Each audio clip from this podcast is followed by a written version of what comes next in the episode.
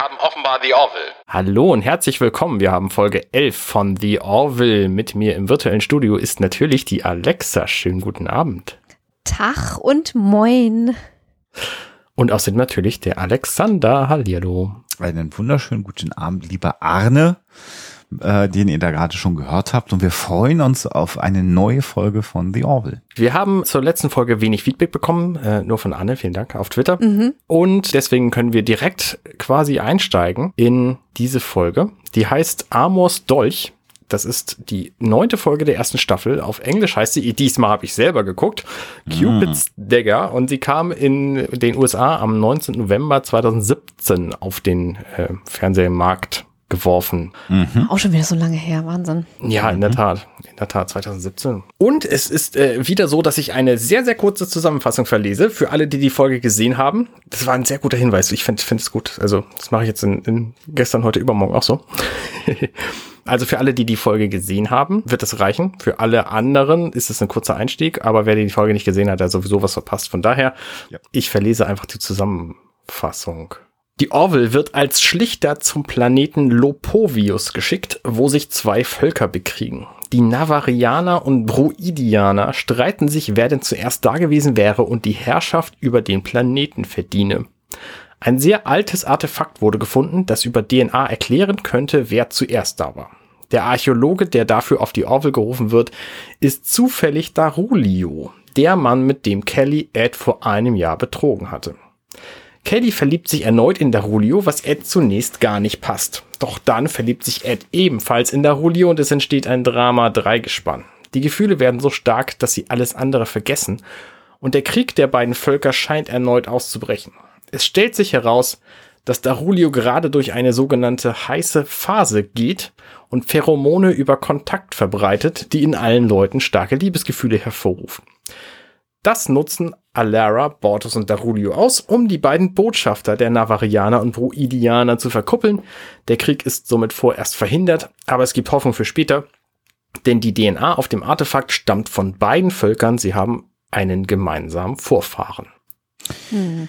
Ja, genau. Ein, von der, vom Story Arc so ein ganz bisschen eine Reminiszenz mal wieder an Next Generation, weil da gab es ja auch eine Folge, bei der die Mutter von Diana Troy in einer telepathischen heißen Phase war, in einer Phase der ich mhm. weiß gar nicht, ob das Paarungsfreudigkeit. ja, genau, ob das innerhalb der Wechseljahre bei den Betazoiden dann mhm. war, wenn ich das, wenn ich kriege es nicht mehr ganz auseinander dividiert.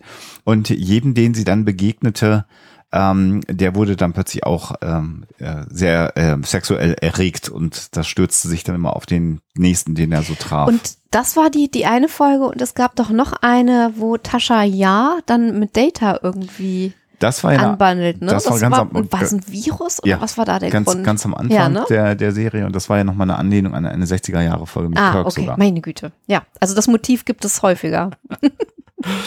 genau. Was ich so spannend finde an diesem Motiv, aber da kommen wir vielleicht später noch detailliert dazu, ist, dass das halt auch dieses Betrügen von Kelly und Ed erklärt. Mhm. So, aber ein Stück weit entschuldigt ja fast. Ja, gut, genau. Machen wir es mal weiter. Ja, das fangen, fangen wir erstmal an. Gelassen, aber ja, fangen genau. Wir, genau, fangen wir doch erstmal an. Vielleicht äh, vor, vor dem Ende äh, noch den Anfang. Ne? Ja. Karaoke. Ja. Und Ach, ich habe diese Folge jetzt mit, mit Angela, meiner Frau, nochmal zusammen gesehen und sie stellte zu Recht die Frage, warum zum Geier haben die in ihrer Freizeit allesamt die Uniform an?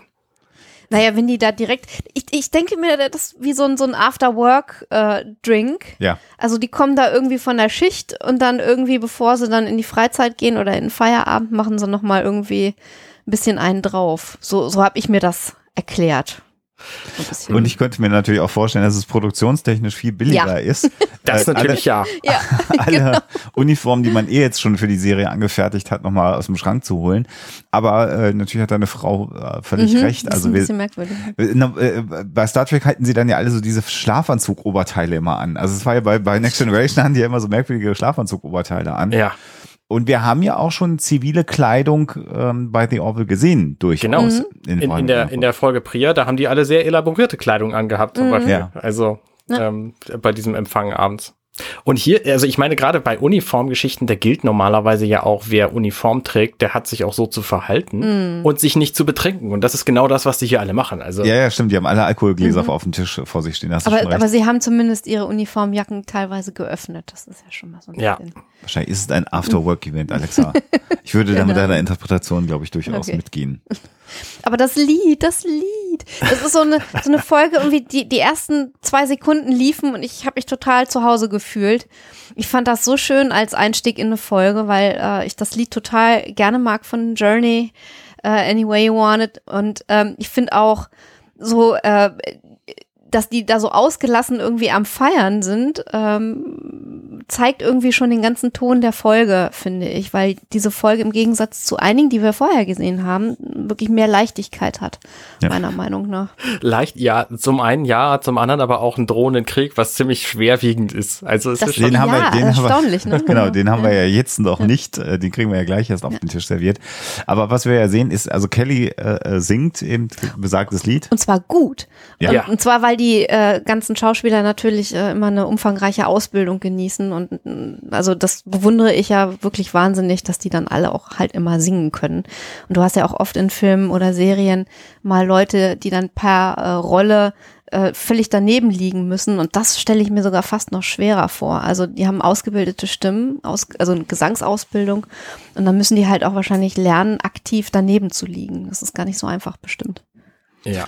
Und was wir sehen, ist eben, dass ähm, äh, Ed äh, ja fast ich weiß es gar nicht, ist es verliebt, ein, ein Blick Richtung Kelly wirft, mhm. aber zumindest ein, das angespannte Verhältnis der beiden, was wir am Anfang der Serie der Staffel mitbekommen haben, scheint sich jetzt ja gelöst zu haben. Sie scheinen einen sehr guten Umgang wieder miteinander zu haben und der Blick, den er ihr zuwirft, naja. Total happy auf jeden Fall. Ja, ja, ja. Also sehr, ja, ja. So guckt man jemanden an, den man sehr mag. Ja. Also ja, genau, das ist schon genau. ein bisschen, Stimmt. Mhm. ne, zumindest so. Ja. Wobei, ja. wobei natürlich in diesem Moment einfach alle so gucken. Zum einen, weil sie lustig betrunken sind und zum anderen, weil sie sehr gut singt und weil sie natürlich auf der Bühne steht und da mhm. einfach eine Performance abliefert, die mhm. sich lohnt. Ja. Das ja. stimmt natürlich auch wieder. Aber wie gesagt, also ähm, schon, ja, der Blick finde ich erwähnenswert mhm. zumindest. Ist ja auch Absicht, glaube ich, mhm. dass es so inszeniert ist. Und jetzt äh, gleich kommen wir zu einem Punkt, ja. ähm, den ich der Serie sowas von ankreide. Wie konnten sie Bortus in der Form ankündigen mit dem Lied, das er ähm, zum Besten geben will und dann, bevor es losgeht, einfach abbrechen? Das ist natürlich äh, gewollt und Absicht, ähm, um das anzuteasern und dann diese Erwartung nicht zu erfüllen, aber äh, Schweinerei, ich hätte das gerne gehört. Das Lied, was sie, was sie ankündigen, ist natürlich von Celine Dion. Ja, My Heart Will Go On. Und das ist einfach so beeindruckend. Also, das ist natürlich ein Lied, was, eine, was normalerweise eine sehr hohe Stimme erfordert. Mhm. Und kurz bevor Bortes dann tatsächlich dazu kommt zu singen, kommt ein Notruf rein. Was ich, worauf ich hinausfall, ist, ähm, das ist die erste von drei Titanic-Anspielungen, die wir hier in den ersten paar Minuten sehen. Oh. Drei? Ja, also das Lied kam natürlich im Film Titanic vor. Ja. ja. Ähm, dann haben wir natürlich den, äh, den Admiral Halsey, der sie ja dann ruft. Ähm, ja. gespielt von Victor Garber und Victor Garber hat so, auch stimmt. bei Titanic ja, natürlich. gespielt. Genau. Das stimmt. Mhm. Und das Schiff, von dem Darulio dann später kommt, das ist die Olympia. Die Olympia. Ähm, okay. Die, das Schwesterschiff der Titanic hieß äh, Olympic. Wobei das Olympic, Olympic genau. Ja. Aber immerhin, stimmt. Okay, das also, ist mir jetzt so nicht Das ist mir jedenfalls ja. aufgefallen, dass da ziemlich viel drin war. So. Interessant, ja. Ja, Liebesdrama-Geschichten passen auch zu Titanic. Also möglicherweise ja. war da mehr. Ja. Vielleicht hat den Film vorher einer der Macher geguckt und das alles genau. einfließen lassen, weiß man ja nicht. McFarlane ein Titanic. Man weiß es nicht. Also wir werden ja bei Werbgetreu tatsächlich dann ja auch Titanic besprechen. In einigen Jahren würde ich jetzt mal behaupten, sind wir halt an dem Punkt. Aber wann, wann, wann kommt denn der nach Aliens?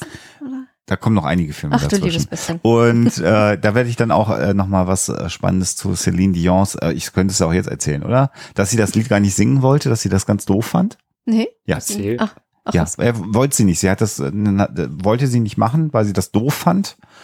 Und dann hat man sie also schwerst überreden müssen, dass sie dieses Lied überhaupt singen. Das ist dann ganz, ganz unwillig äh, ins Studio gegangen, um diesen Song zu performen. Und äh, wie wir ja heute alle wissen, ist das einer der erfolgreichsten Songs, also nicht nur Soundtrack-Songs, sondern ein unfassbar erfolgreiches Single dann hinterher auch geworden. Ja. Und äh, sie räumt dann heute immer ein, dass sie sich damals vertan hat und dass sie heute ganz froh ist, dass sie ihn gesungen hat Aber als man ihnen äh, das vorgeschlagen hm. hat, das zu singen, hat sie gesagt, nee, das möchte ich nicht.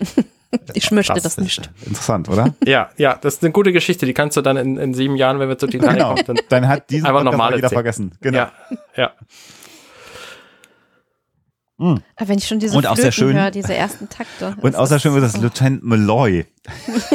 das Wort ist. Also das, das Schöne, was wir hier nicht aufgelöst bekommen, ist ja die Frage, ob er ihm das anständig beigebracht hat oder ob er ihn wieder vorführen wollte. Genau. Das können wir jetzt auch, also das werden wir leider nie erfahren. Nein. Ja.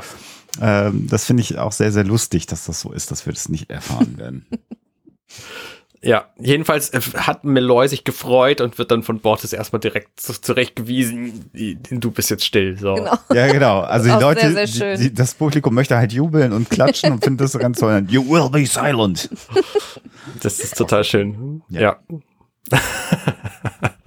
Man und sieht auch äh, wirklich, wie, wie gut ähm, äh, die beiden sich verstehen, ne? Irgendwie ähm, Captain Mercer und äh, Kelly und so. Ne? Also es ja. ist halt ein sehr ungezwungenes Beisammensein. Ja, ja, ist richtig. Ist richtig. Ich finde es auch spannend, dass die, dann wird ja quasi nächste Szene und so, das wird abgewürgt. Ähm, dann haben sie wieder diese, diese geniale Viewscreen-Geschichte in dem, in dem Besprechungszimmer, wo der Admiral Halsey, wie ich erwähnte, von, von Victor mhm. Gaber gespielt, der ja äh, Ed am Anfang die Orville quasi überreicht. Mhm. Ja. Ähm, dass die in diesem Raum hintereinander sitzen, die beiden. Was für einen Zweck mhm. hat denn das bitte? Ich meine, da sind doch links und rechts von dem Tisch äh, Orte. Also da kann man sich doch auch hinsetzen und sich dann quasi im Dreieck angucken. Aber jetzt sitzen die hintereinander. ich glaube, das liegt daran, das liegt an dem Special Effekt oder dem Visual Effekt, den sie eingebaut haben, weil wir sehen, dass, äh, dass der, der Viewscreen in dieser hochpolierten Tischplatte spiegelt. Und wenn da Kelly gesessen hätte, wäre, glaube ich, dieser Effekt ungleich schwieriger zu produzieren gewesen. Ach so. Hm, sehr guter Aha. Punkt, ja, stimmt. Und man wollte vielleicht einfach diesen coolen Effekt haben, dass die Tischplatte nochmal auch diesen Viewscreen reflektiert, weil das hat es früher bei Star Trek ja nicht gegeben. Mhm. Und zu zeigen, guck mal, was wir für coole Special Effects äh, machen können. Aber wenn da Kelly gesessen hätte, so konntest du quasi wahrscheinlich den ganzen rechten Teil des Raumes von uns aus gesehen digital fast machen. Äh, und links saßen die beiden. Mhm. Ja. Ja, und da dann natürlich auch die Kameracrew hinstellen, die die beiden in dem Gespräch filmen. Also, ja. ja. Und, und vielleicht kommt darin in dieser Bildkomposition auch so ein ganz kleines bisschen Hierarchie durch, noch äh, genau. durch, ne? Also ja. er als Captain dann doch noch in vorderster Reihe und danach erst sein, seine erste Offizierin. Ja. Im Prinzip. Genau, der Admiral Halsey gibt ihnen halt jetzt einen Auftrag und ich, ich fasse den mal kurz zusammen. Also es haben halt die Navarianer und die Bruidianer streiten sich um einen Planeten namens Lopovius und dieser Lopovius-Planet, der ist kurz hinter der Grenze der Union, des Unionsgebietes im Weltraum. Und deswegen befürchten die, dass sie, dass ein Krieg auf dieser Welt sich äh, auch auf die umliegenden Bereiche ausbreiten würde. Und deshalb sei der zu verhindern. So, mhm. das ist die mhm. grobe Story. Interessantes äh, Gimmick hier für, äh, für die Zuschauer und aber auch zeitgleich, um Ed Mercer kompetent wirken zu lassen. Die, sie kennen den Konflikt und Ed Mercer sagt, mhm. ja klar. Und Kelly sagt dann, ähm, könnt ihr mich nochmal gerade up to speed bringen oder mhm. könnt, könnt ihr mhm. refresh my memory? Und dann gibt's eben einen Grund, warum man ihr das nochmal erklärt, aber es zeigt, dass der Kapitän des Schiffes also sich offensichtlich in diplomatischen Dingen auch ganz gut auskennt und äh, Ed hätte es nicht erklärt bekommen ja. können. Also ja. damit wirkt er wieder so ein bisschen kompetenter.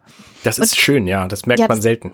Das, ja. ist, das ist sehr, sehr äh, gut gemacht. Ich finde aber auch, das äh, dient wirklich, äh, und da, das soll es wahrscheinlich auch, äh, dazu, so die Balance zwischen Klamauk und doch Ernsthaftigkeit zu bewahren, weil ja im weiteren Verlauf auch sehr viel Comedy mit drin ist. Ich würde sogar sagen, ein bisschen mehr als in den vorherigen ja. Folgen. Ja. Und äh, insofern, wenn man da so einen kleinen ernsthaften Touch, also dass er halt wirklich nicht umsonst Captain ist und so mit einbaut, dann hilft das natürlich der Figur auch. Ja. Wobei es, ich finde ja, die, die Folge ist lustig, also es ist tatsächlich eine komödiantische Folge, aber sie ist ja nicht dieses Hau drauf Fäkal-Ding, was wir öfter schon nicht. gesehen haben, sondern hier geht es ja eher schon wirklich um, um Comedy, die wir auch ja, sehen ja, werden. Das, genau, ist, das haben wir aber auch. Ja. Das Hau haben wir durchaus. Auch, ja, ja. Ja, auch. das haben wir durchaus auch. Ähm, aber, aber insgesamt ist sie ja komödiantisch und nicht eigentlich eine ernste Folge mit, mit so Hau drauf Momenten drin, sondern die Folge, so wie sie jetzt angelegt ist, bleibt ja komödiantisch in, in, in Gänze. Das ja. ist ich ein Unterschied. Mhm. Also das Risiko dieser Operation haben wir jetzt gelernt. Die Chancen, die sie haben, sind, es gibt, ist es ein Artefakt gefunden worden. Dieses Artefakt befindet sich momentan auf der USS Olympia ähm, zusammen mit einem, mit einem Archäologen. Und dieser Archäologe soll dann auf die, auf die Orville kommen, genauso wie Botschafter von diesen beiden Völkern. Und an diesem Artefakt ist dann DNA. Und die Art, das Artefakt ist 33.000 Jahre alt oder so. Und mhm. deswegen sehr alt. Und deswegen, wenn man da äh, DNA findet von einem der Völker, dann hat das das Vorrecht auf diesen Planeten. So, das ist mhm. jedenfalls der grobe Plan. Genau. genau. Es, es geht ja darum, wer zuerst da gewesen ist auf diesem Planeten und die Frage, wessen DNA da dran klebt, würde genau diese Frage beantworten.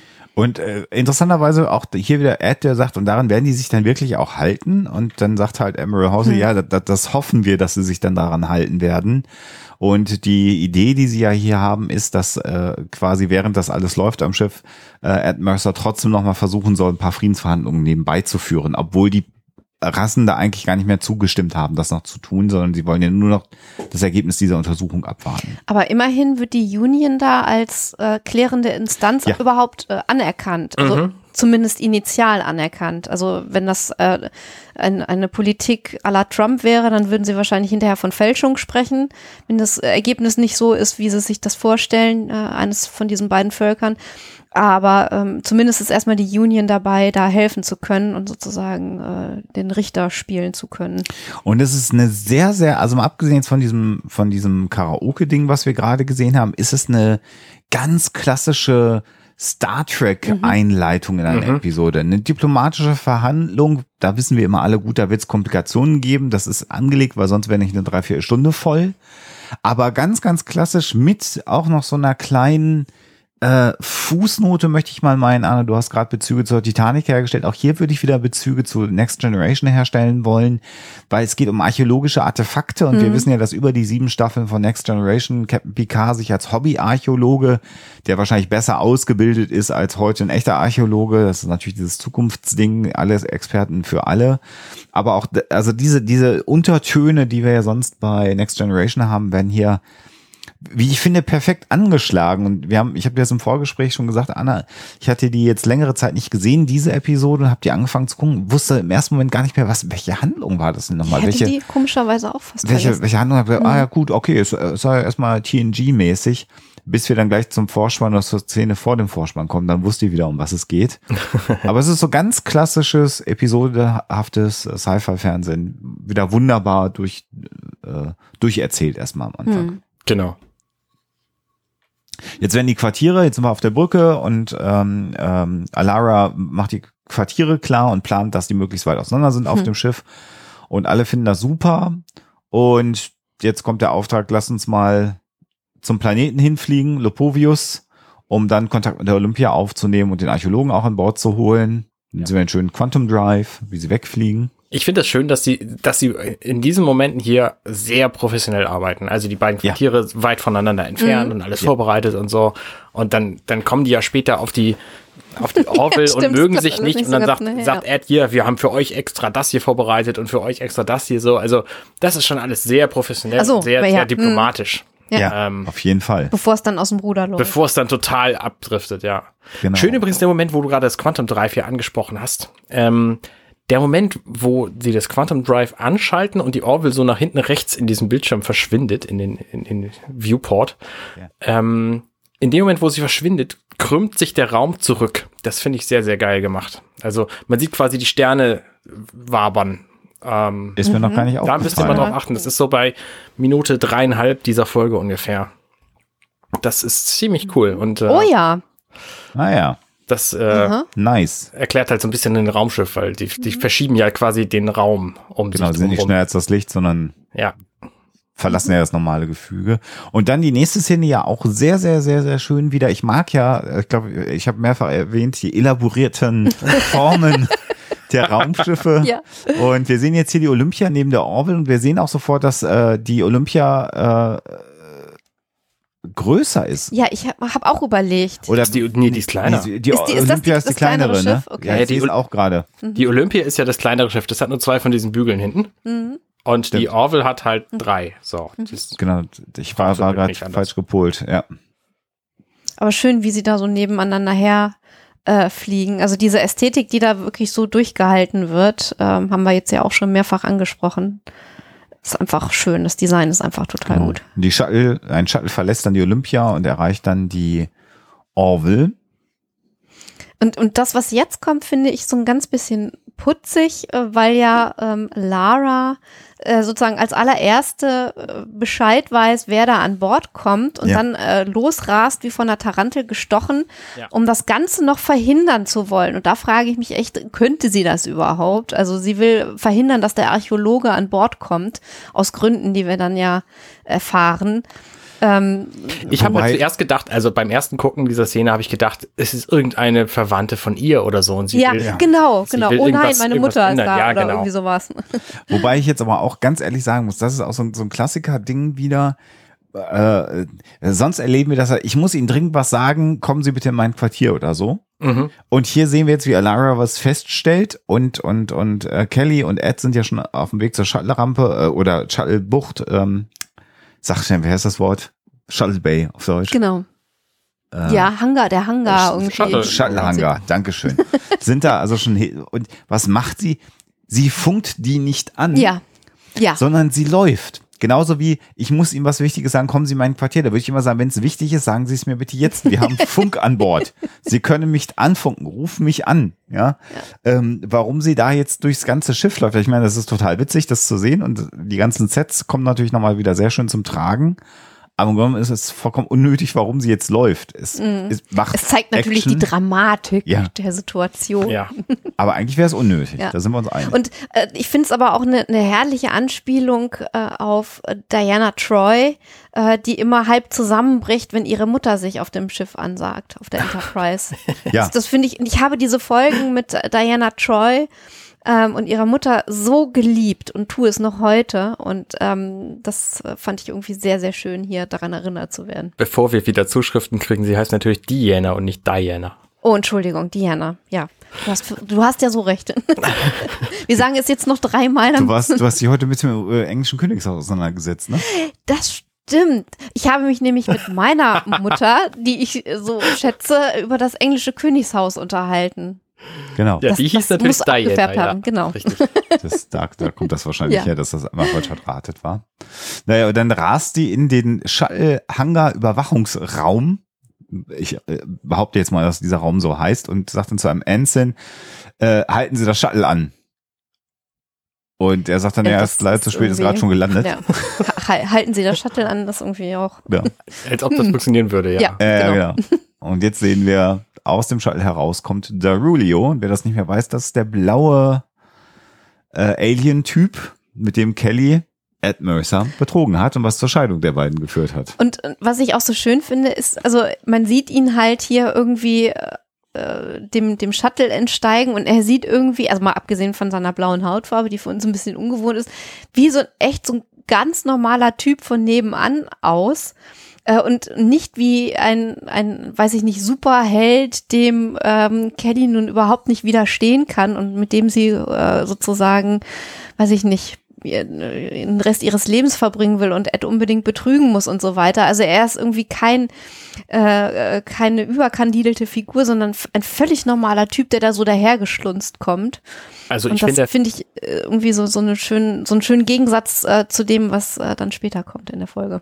Also ich finde, abgesehen davon, dass er, ein, dass er ein ganz, ganz okay Wampe hat, ähm, ist das schon ein sympathischer, hübscher Typ. Ja, so. sympa ist ja halt- sympathisch, also klar, aber Gespielt ist von Rob Lowe, der ja mal ein, ein junger Schöner in Hollywood war. Das muss Ja, man ja schon sagen. Richtig. ja, aber nun, Den kennen wir aber wir reden natürlich alle als, als jungen Number Two aus Austin Powers. Ähm, Zum Beispiel. Genau.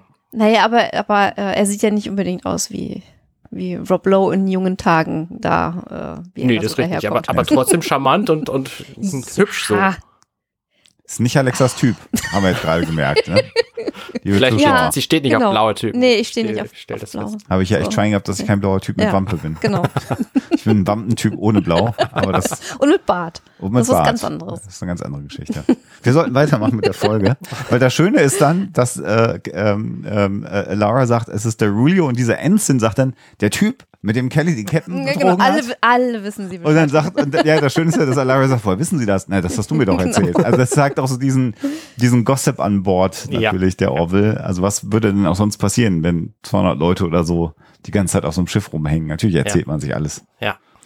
Und das muss dann für, für Ed und äh, Kelly auch wieder irgendwie sehr krass sein, ähm, dass die, weil die natürlich wissen, dass alle das wissen. Und das kann ja, dann ja. sicherlich manchmal so ein bisschen merkwürdig von der Stimmung her werden, könnte ich mir vorstellen. Und damit sind wir dann am Ende des, des Teasers vom Vorspann. Lang, oder? Ein lang, recht langer Teaser, ja, fünf Minuten ungefähr. Mhm. Ähm, ja. Haben wir schon über einen Vorspann gesprochen? Da wir haben schon einen so Vorspann. Vorspann. Das ist ein ja, wunderschöner Vorspann. Wow wunderbar. Ich finde diesen Shuttle-Hangar finde ich sehr cool. Und auch gerade in dieser Szene ist er wieder sehr geschickt genutzt, weil wir nicht sehen, wie das Shuttle da reinfliegt. Das heißt, den kompletten Effekt haben sie sich gespart, mhm. weil das natürlich nicht in Wirklichkeit fliegen kann. Ich, mhm. sorry, Hörer, ihr habt euch jetzt hier. ähm, aber wir sehen es halt nicht und das braucht es auch nicht. Das reicht der Moment, wo das, wo die Tür irgendwie offen ist und der Typ da rauskommt. Das finde ich, finde ich ja. genial. Ja. gut. Ja, wir haben, wir haben ja gesehen, wie es die Olympia verlässt. Das heißt, also, also eine Animation mhm. haben sich natürlich äh, aus äh, bezahlt im, im Budget, aber die zweite Animation sich dann mhm. halt geschenkt. Und wenn Menschen mit dabei sind, wäre es halt dann auch wieder teurer. Und so ist es halt, ja. wie du schon sagst, also den Effekt haben wir dann im Kopf mhm. für das Studio gemacht. Funktioniert gut, wenn man ja. das so macht. Und ich finde auch hinten jetzt gerade im Hintergrund diese, diese, diese Wassercontainer, die das, die Was sind das Wassercontainer? Würde ich mal behaupten. Ah, ja. Also in Wirklichkeit, ob die jetzt an Bord der, der äh, Ach so. Orwell-Wassercontainer mhm. sind, aber es sind doch eigentlich so klassische Wasser. Mhm. Tanks, die man ich kann, in diesen Met Metallcontainern hat. Okay. Da ist doch hier oben sogar noch der rote Schraubverschluss drauf, mit dem du mhm. so zumachst. Mhm. So Plastikkanister in so Metallkäfig, ja. Genau. Groß, okay, na gut. Ja. Ed ist natürlich ziemlich entnervt, dass dieser Typ nun ausgerechnet auf die, auf die Orville kommt und ähm, weiß natürlich auch exakt, was da Sache ist und Kelly auch und sie sagt so, ja, komm, ist nicht so schlimm. Und er sagt, also der Darulio sagt dann, wir wissen doch alle hier, es gibt einen Krieg zu verhindern, lass uns doch alle irgendwie professionell verhandeln, verhalten und so. Und dann kommt der erste von einigen sehr wichtigen Momenten, äh, da gibt er nämlich Ed die Hand. Und mhm. erst wie so ein kleines Kind will er es nicht und dann macht er es aber doch und sagt dann, ja komm, Lara, hier, schick den, zeig dem Typen sein blödes Labor. Und dann, dann ist quasi die Szene halt durch. Mhm. Mhm. Sie haben hier in dieser Szene, fällt mir gerade auf, ähm, Kellys Haare so ein bisschen anders geföhnt, mit so ein bisschen mehr Schwung irgendwie. Ähm, Finde ich. Ähm, sehr, sehr nett gemacht. Also ich frage mich, also manchmal ist sie ja dann sowieso so ein bisschen verwuschelt irgendwie eher so ähm, von der Frisur her, aber da haben sie sich jetzt irgendwie in der Szene, ich weiß nicht warum, besonders viel Mühe mit den Haaren gegeben. Das finde ich irgendwie so ein bisschen bemerkenswert. Und ich habe den Eindruck, dass sich hier im Vergleich zum Beginn der ersten, also der ersten Staffel, äh, zur ersten Folge, drastisch abgenommen hat. Ich finde, die Schauspielerin sieht deutlich schmaler aus, ja? auch in der Uniform, aber das kann mhm. mich täuschen. Das ist nur im, im Vergleich zu dem Darulio, der mit seiner Wampe ordentlich auf den Tisch liegt. Also ja, obwohl ja, ich frage mich jetzt gerade, ob sie wieder das, das schmaler geschnittene äh, Uniform-Dings anhat hat oder nicht. nicht. Ich, ah, genau, ja, das stimmt. Noch mal das Vergleich haben, ja. ja. Naja, auf alle Fälle äh, stürmt dann nach diesem Handschlag und äh, äh also der Rulio hat ja dann auch so Ed gegenüber gesagt, naja, du kannst deine Gefühle auch voll zulassen, das ist schon auch in Ordnung. Das ärgert natürlich Ed umso mm. mehr, dieser Spruch. Und sie gehen dann in äh, ein, ein Turbolift, in einen Aufzug auf ähm, der Orville und zoffen sich halt total in diesem Aufzug. Und das ist halt super. Das ist wirklich das alte Ehepaar, das geschiedene Ehepaar, was sich dann halt jetzt anflaumt im Aufzug. Und da muss ich sagen, da wird wieder, finde ich, eine Stärke von The Orville deutlich, weil diese Dialoge einfach toll geschrieben sind. Die sind nicht, die wirken nicht aufgesetzt oder irgendwie komisch, also im Sinne von, von absurd oder, oder unpassend oder so, sondern die sind einfach richtig gut gemacht und das sind halt ähm, echte Menschen, die sich das Genau, es sind echte Menschen, kriegen. das ist total authentisch und ähm, ja, richtig gut. Und dann hält der Aufzug an. und dann kommt ein, ein anderes Besatzungsmitglied rein. Dan ähm, ist der. Der, genau. Und das Lustige daran ist halt, dass er dann sagt, oh, cool, hier, Führungsetage und bla bla bla. genau und dann gibt's diese awkward silence. Also das ist, ich finde, in kaum einer Serie wird so konsequent äh, mhm. irgendwie die, die Aufzugssituation so schön dargestellt, wie sie in Wirklichkeit ist. Immer dieses, dieses Schweigen oder alle gucken nach vorne oder auf den Boden, wenn man im Aufzug ist, mhm. äh, weil es natürlich viel zu dicht für unseren eigenen Wohlfühlabstand ist, den wir eigentlich gerne haben wollen, anderen Menschen gegenüber. Das finde ich ist ja einfach großartig schauspielerisch umgesetzt. Ja. Und das kommt wahrscheinlich an Bord der Orville auch tatsächlich häufig vor, so denke ja, ich mal im Arbeitsalltag. Also das ist jetzt wahrscheinlich nicht weit hergeholt, sondern. Genau, und dann gibt es jetzt den Vorschlag, hey, wie wär's denn, wenn wir hier mal, also von den Besatzungsmitgliedern, Dan, wie wär's denn, wenn wir mal ein bisschen Musik machen hier im Aufzug? Das ist so schön, weil sich das so durchzieht durch diese Folge. Ja, ja. Und Eds ja. Blick dabei ist einfach Gold wert. Genau, und Kelly, äh, Ed ist einfach kurz davor, einfach zu, zu platzen und Kelly sagt dann einfach, ja, okay, wir gucken uns das, wir, wir schauen mal. Spannendes Detail übrigens ja an dieser Stelle hat äh, meine Frau mir auch erzählt während des Guckens jetzt. Ähm, wir sehen bei Seth MacFarlane sein rechtes Auge. Da hängt das Augenlid ein Stück weiter unten. Mhm. Und ja. das lässt darauf schließen, dass er per Zangengeburt auf die Welt kam. Ach, Ach was. Cool. Weil das eine Spätfolge davon ist. So Aha. hängende Augenlider. Okay. Ja. Ich weiß nichts genaueres, aber jedenfalls Aha. ist das nicht das unwahrscheinlich. Völlig neu, ja. Aha. Und er guckt halt sehr belämmert und, und ja. bewegt sich sonst nicht und da, da lässt es sich halt ganz gut sehen. Mhm, mhm, mhm. ja. ja, und dann äh, verlässt dieser, äh, äh, dieser Offizier wieder den Aufzug oder dieses Besatzungsmitglied und die beiden streiten sich dann also direkt weiter. Also sie haben ja keine Alternative, es gibt keinen anderen Archäologen, die sie an Bord holen können. Genau. Und es muss jetzt halt einfach weitergehen. Also es sei denn, schlägt Ed vor, sie würde einen anderen Archäologen kennen, mit dem sie jetzt äh, nicht Sex hatte, der sich auch mit Leprovien äh, äh, ähm, alten Artefakten auskennen würde. Dann würde das natürlich gehen. Das ist natürlich auch total frech. Ich finde das so faszinierend, dass, also die Wahrscheinlichkeit, dass ausgerechnet dieser ja. Typ mhm. jetzt hier der Archäologe ist, ist so, so gering. Das ist echt ist ein schönes, schönes Moment. Da wäre ich als, als Schreiber wahrscheinlich nicht auf die Idee ja. gekommen, den hier wieder zu verwursten. Ja.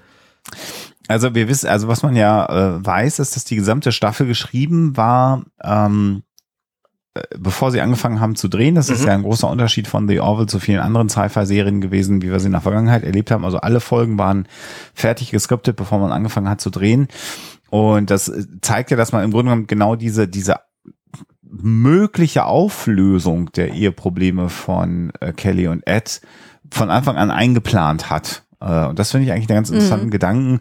Natürlich äh, führt das dann dazu an, dass es dann einmal irgendwann diese konstruierte Situation natürlich geben muss, dass der Typ jetzt ausgerechnet irgendwas ganz Besonderes macht, was nur der, dieser Typ kann, ja. damit er nochmal in das Leben tritt. Äh, klar, konstruiert, völlig, völlig logisch.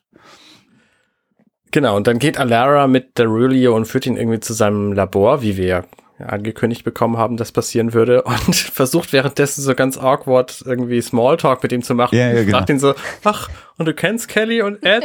So, und ja, genau. Er weiß, sie weiß es, alle wissen, was los ist. So, und es ist, ja, es ist einfach seltsam. Genau. Und, und auch hier wieder ähm, wichtig, er stolpert dann äh, im wahrsten Sinne des Wortes durch Jaffet durch.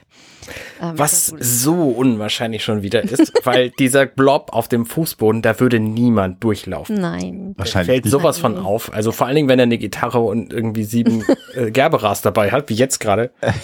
ähm, ich meine, allein das finde ich aber auch schon wieder geil, dass so ein Blob mit Gerberas und einer Gitarre auf diesem Boden vom Raumschiff durchwuselt. Ja. Das ist einfach großartig. Und man kann schon fast ahnen, was er vorhat. Natürlich. Also ist, inzwischen ja. kennen wir den Charakter auch so gut, dass ja. man sagt, oh, oh, die arme, die arme Ärztin ist jetzt wieder dran. Also es ist halt einfach total schön. Und wir sehen dann halt noch, wie ein Stück von ihm, äh, von Jaffet an der, an der Hose von der Rulio kleben geblieben ist. Und er gibt ihm dann dieses Stück zurück und dann sehen wir auch wieder sehr viel Interaktion Genau, zwischen das den beiden. Halt, das ist halt wieder eine Berührung, ne? Wichtiger zweiter mhm. Moment hier. Mhm. Ähm, ja weil das, was zunächst wie ein Handschuh aussieht, ist ja tatsächlich die Hand von Darulio. ja, genau. Richtig.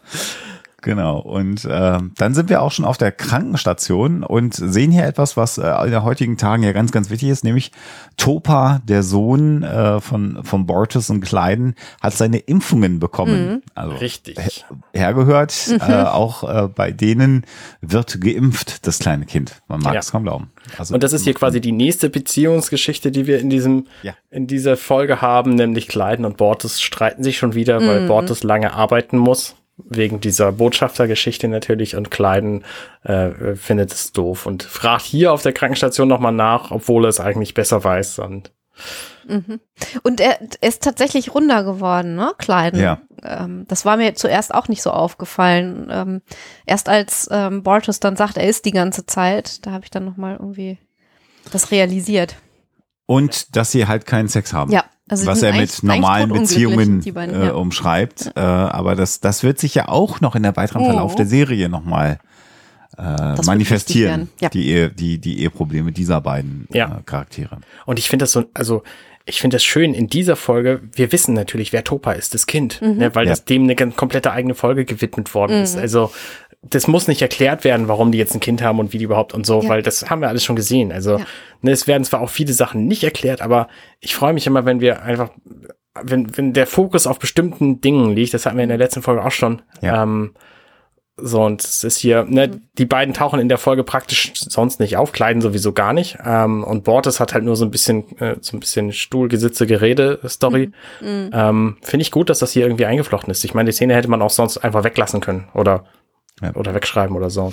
Aber da sieht man halt, dass ein größer angelegter Handlungsbogen natürlich dem zugrunde liegt. Und was wir sehen, ist, dass nach neun Folgen es jetzt aber auch schon gelungen ist, dass du diese, ähm, ich sag, ich nenne das jetzt mal Familie an mhm. Bord der Orville. Das haben wir letztes Mal ja schon sehr ausführlich besprochen. Die ist jetzt da. Also du hast einen Bezug zu allen Charakteren. Äh, du kannst sie besser einordnen. Was noch so fehlte, waren Claires Kinder. Die haben wir beim letzten Mal sehr, sehr gut kennengelernt und die Beziehung zu Isaac. Und jetzt kennen wir hm. eigentlich im Prinzip alle und an Bord. Da muss ich auch wieder sagen, dass das wirkt alles total natürlich und überhaupt nicht aufgesetzt. Also so nach dem Motto, wir müssen euch jetzt mal irgendwie alle Charaktere nahebringen und denen so ein bisschen Hintergrund geben, mhm. äh, sondern das, das ist total, wie gesagt, äh, authentisch und ähm, schön gemacht und zeigt einfach auch den Alltag an Bord und äh, mit was für Problemen sich dann alle eben so rumplagen müssen. Und das macht einfach alles total Sinn. Ja. Also man genau. kann sich das einfach richtig gut vorstellen, dass das so ist. Und dann kommt Jaffet rein, wo Bortes gerade den Raum verlassen hat und überreicht Claire die Blumen. Hm. Die ja. nächste wichtige Berührung hm. dieser Folge. Äh, Claire legt die Blumen einfach hin. Und äh, Ja, sie hat ihn ja schon öfter so abblitzen forsch. lassen. Das ist ver verblüffend. Also sie sagt dann später auch, das sei wohl irgendwie schon schon mehrfach passiert, mhm. aber Jaffet ist einfach so so forsch und dreist und hat eine Gitarre dabei und will ihr dann einfach ein Ständchen singen und sagt, mal gucken, wie du darüber denkst, dass ich dich zum Essen ausführen will in fünf Minuten. Mhm. fängt er an zu singen und das Singen ist leider nicht wahnsinnig gut. Und dann wirkt sie ihn auch sofort ab. Also ja. Aber das, das ist auch ganz gut gemacht, weil das schon zeigt, dass er total verknallt ist äh, mhm. in sie. Aber er umwirbt sie ja, man kann echt schon sagen, so auf total altmodische Art. Also entweder er hat mal irgendwann nachgelesen, was äh, Frauen von der Erde irgendwie äh, von einem Verehrer erwarten ähm, und hat da vielleicht eine ne Quelle äh, benutzt, die schon ein bisschen älter ist oder so. Äh, oder ähm, das ist halt einfach so seine Art, äh, das so zu machen. Auf jeden Fall wirkt es zwar vielleicht für sie ein bisschen nervig, weil sie halt keinen Bock auf ihn hat, aber es wirkt nicht übergriffig und, und, und blöd irgendwie, sondern äh, man kann ihm das eigentlich verzeihen, weil das irgendwie bei aller Nerverei doch ein bisschen nett ist auch, finde ich. Ja, natürlich. Als Außenstehender ist das aber auch was völlig anderes als, als Besungener. Na klar. Ja, ja, ja gut. Also äh, toll finden würde ich das wahrscheinlich auch nicht. Aber es ist halt nichts, äh, nicht evil oder so oder ja, halt. Ja, und ähm, was er natürlich äh, auch, also ich finde ja, er wirkt auf mich so ein ganz kleines bisschen wie so ein Teenager, der nicht weiß, wie man mhm. äh, an Frauen rankommt, wie du schon sagst, sich irgendwas angelesen oder angeschaut hat. Ähm, aber äh, spannend wäre ja, wie seine äh, Spezies mhm. an sich daten würde. Also er, er hat jetzt auch das Problem, dass er jemand einer anderen Spezies ähm, äh, liebt oder verliebt ist in jemanden von einer anderen Spezies und das macht es ihm ja wahrscheinlich noch mal ein bisschen schwieriger. Naja, da, ja. das erfahren wir ja im Grunde später. Möglicherweise ist es einfach gar nicht nötig, weil er hat ja mhm. in seinem Quartier ein Bild ja, von stimmt. seiner Mutter, die jetzt nicht mehr ja. seine Mutter ist, sondern genau. also es war unsere Mutter und jetzt sind es aber mein Bruder und mich, weil wir vermehren uns mhm. Mitose, also durch, durch, durch Teilung. Das, äh, das fand ich sehr cool. Stimmt.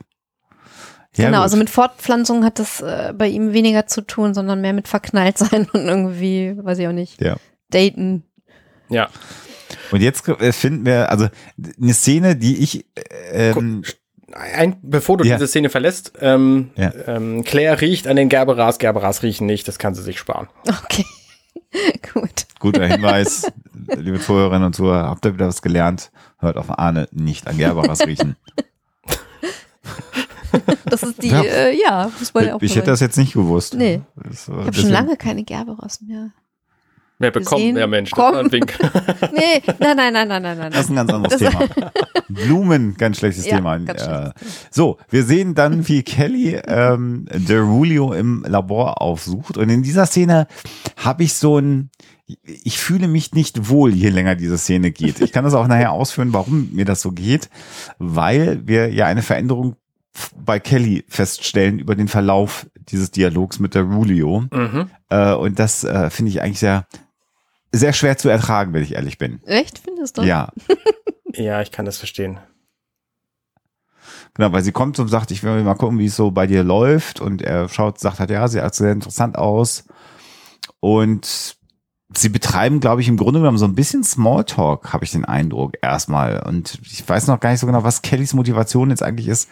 Ich glaube, sie will so ein bisschen fühlen, wie sie auf ihn reagiert und ja. wie er auf sie reagiert, weil das war eben gerade in der Situation, wo sie sich zuvor ge getroffen haben, da in der, in der Shuttle-Rampe, ja. ähm, natürlich ein bisschen gestellt, so, und sie wollte mal gucken, wie sie alleine auf ihn reagiert. Und dann streicht er ihr halt die wichtigste, die, die nächste wichtige Berührung ein Haar aus dem Gesicht. Okay. Vorher sagt sie aber noch, dass sie wirklich bedauert, was passiert ist. Also sie hat am Anfang ja noch so den Ansatz, äh, zu sagen, pass auf, äh, das passiert nicht nochmal und das war ein Fehler und mir tut das furchtbar leid. Ja, und äh, ich glaube, da liegt auch die Motivation. Ne? Also sie wollte wahrscheinlich, ja, wahrscheinlich. Ähm, äh, also man weiß ja nicht ganz genau, wie die auseinandergegangen sind, aber wahrscheinlich ziemlich abrupt und wer weiß, ob die danach die Gelegenheit hatten, zu sprechen. gewisse Dinge nochmal zu klären. Mhm. Also da sind sicherlich auch äh, einige äh, Sachen noch einfach noch offen von damals, die, genau. die man jetzt irgendwie bereinigen will. Genau. Und dann kommt alles anders.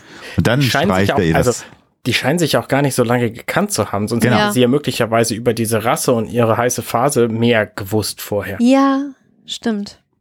Möglicherweise, hm. ja. Ja, dann kommt eben die Szene, dass er sagt, oh, du hast da ein, ein Haar, was ein bisschen schief steht und dann sortiert er ihr das Haar und ab dann ist so der Moment, wo ich wo ich denke, oh, jetzt wird's komisch, weil jetzt nämlich in der Schauspielerin äh, bei, äh, bei Adriana Palicki ja, weiß ich auch nicht. So, die macht das, die spielt das. Die spielt das einfach sehr, sehr gut. Sie ist plötzlich total verschossen. Sie spielt das sehr gut. Ich finde ja. das so, ja, ah, es ist so ein bisschen, so ein bisschen wie ein Autounfall. Man kann auch nicht weggucken. Also. Ich finde es einfach witzig. Das ist einfach extrem peinlich, dazu zu gucken. Also ja, ja möglicherweise spielt sie so gut, aber ja. Also es ist halt so over, sie ist so over the top mit einem Mal in ihn verschossen. Ja. Das ja, ist unerträglich, fand, ist, da hinzugucken. Das stimmt. Ja. Also sie ist total over the top und das ist natürlich völlig ähm, komödiantisch überspitzt, aber ich finde es nicht unangenehm, mir das anzugucken. Ich finde es einfach nur super amüsant.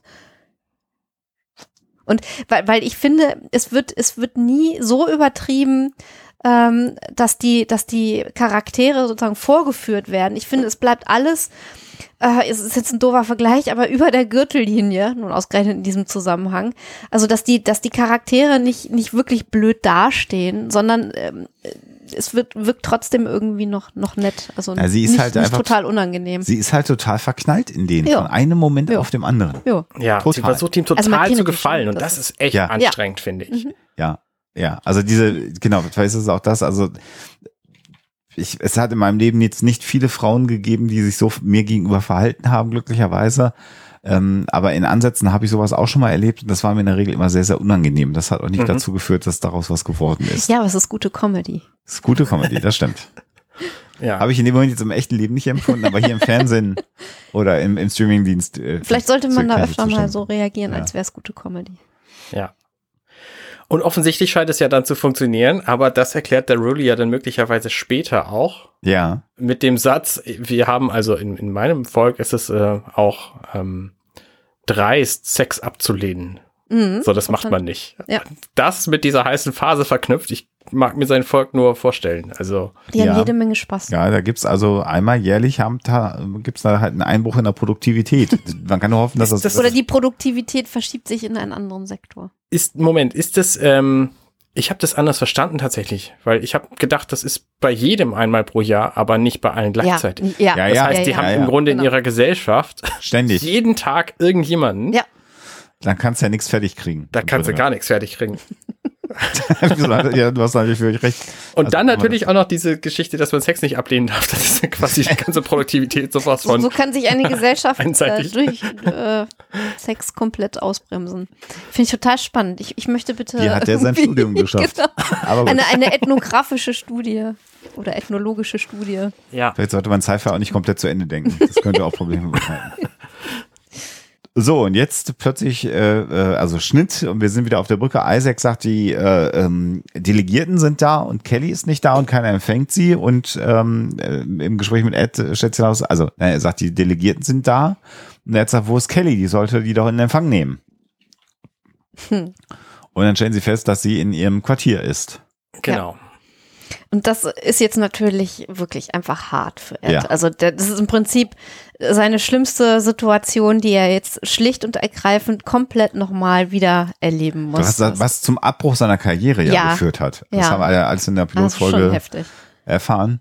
Ich, ähm, ich weiß nicht, ob wir über diese Art von Quartier schon mal gesprochen haben.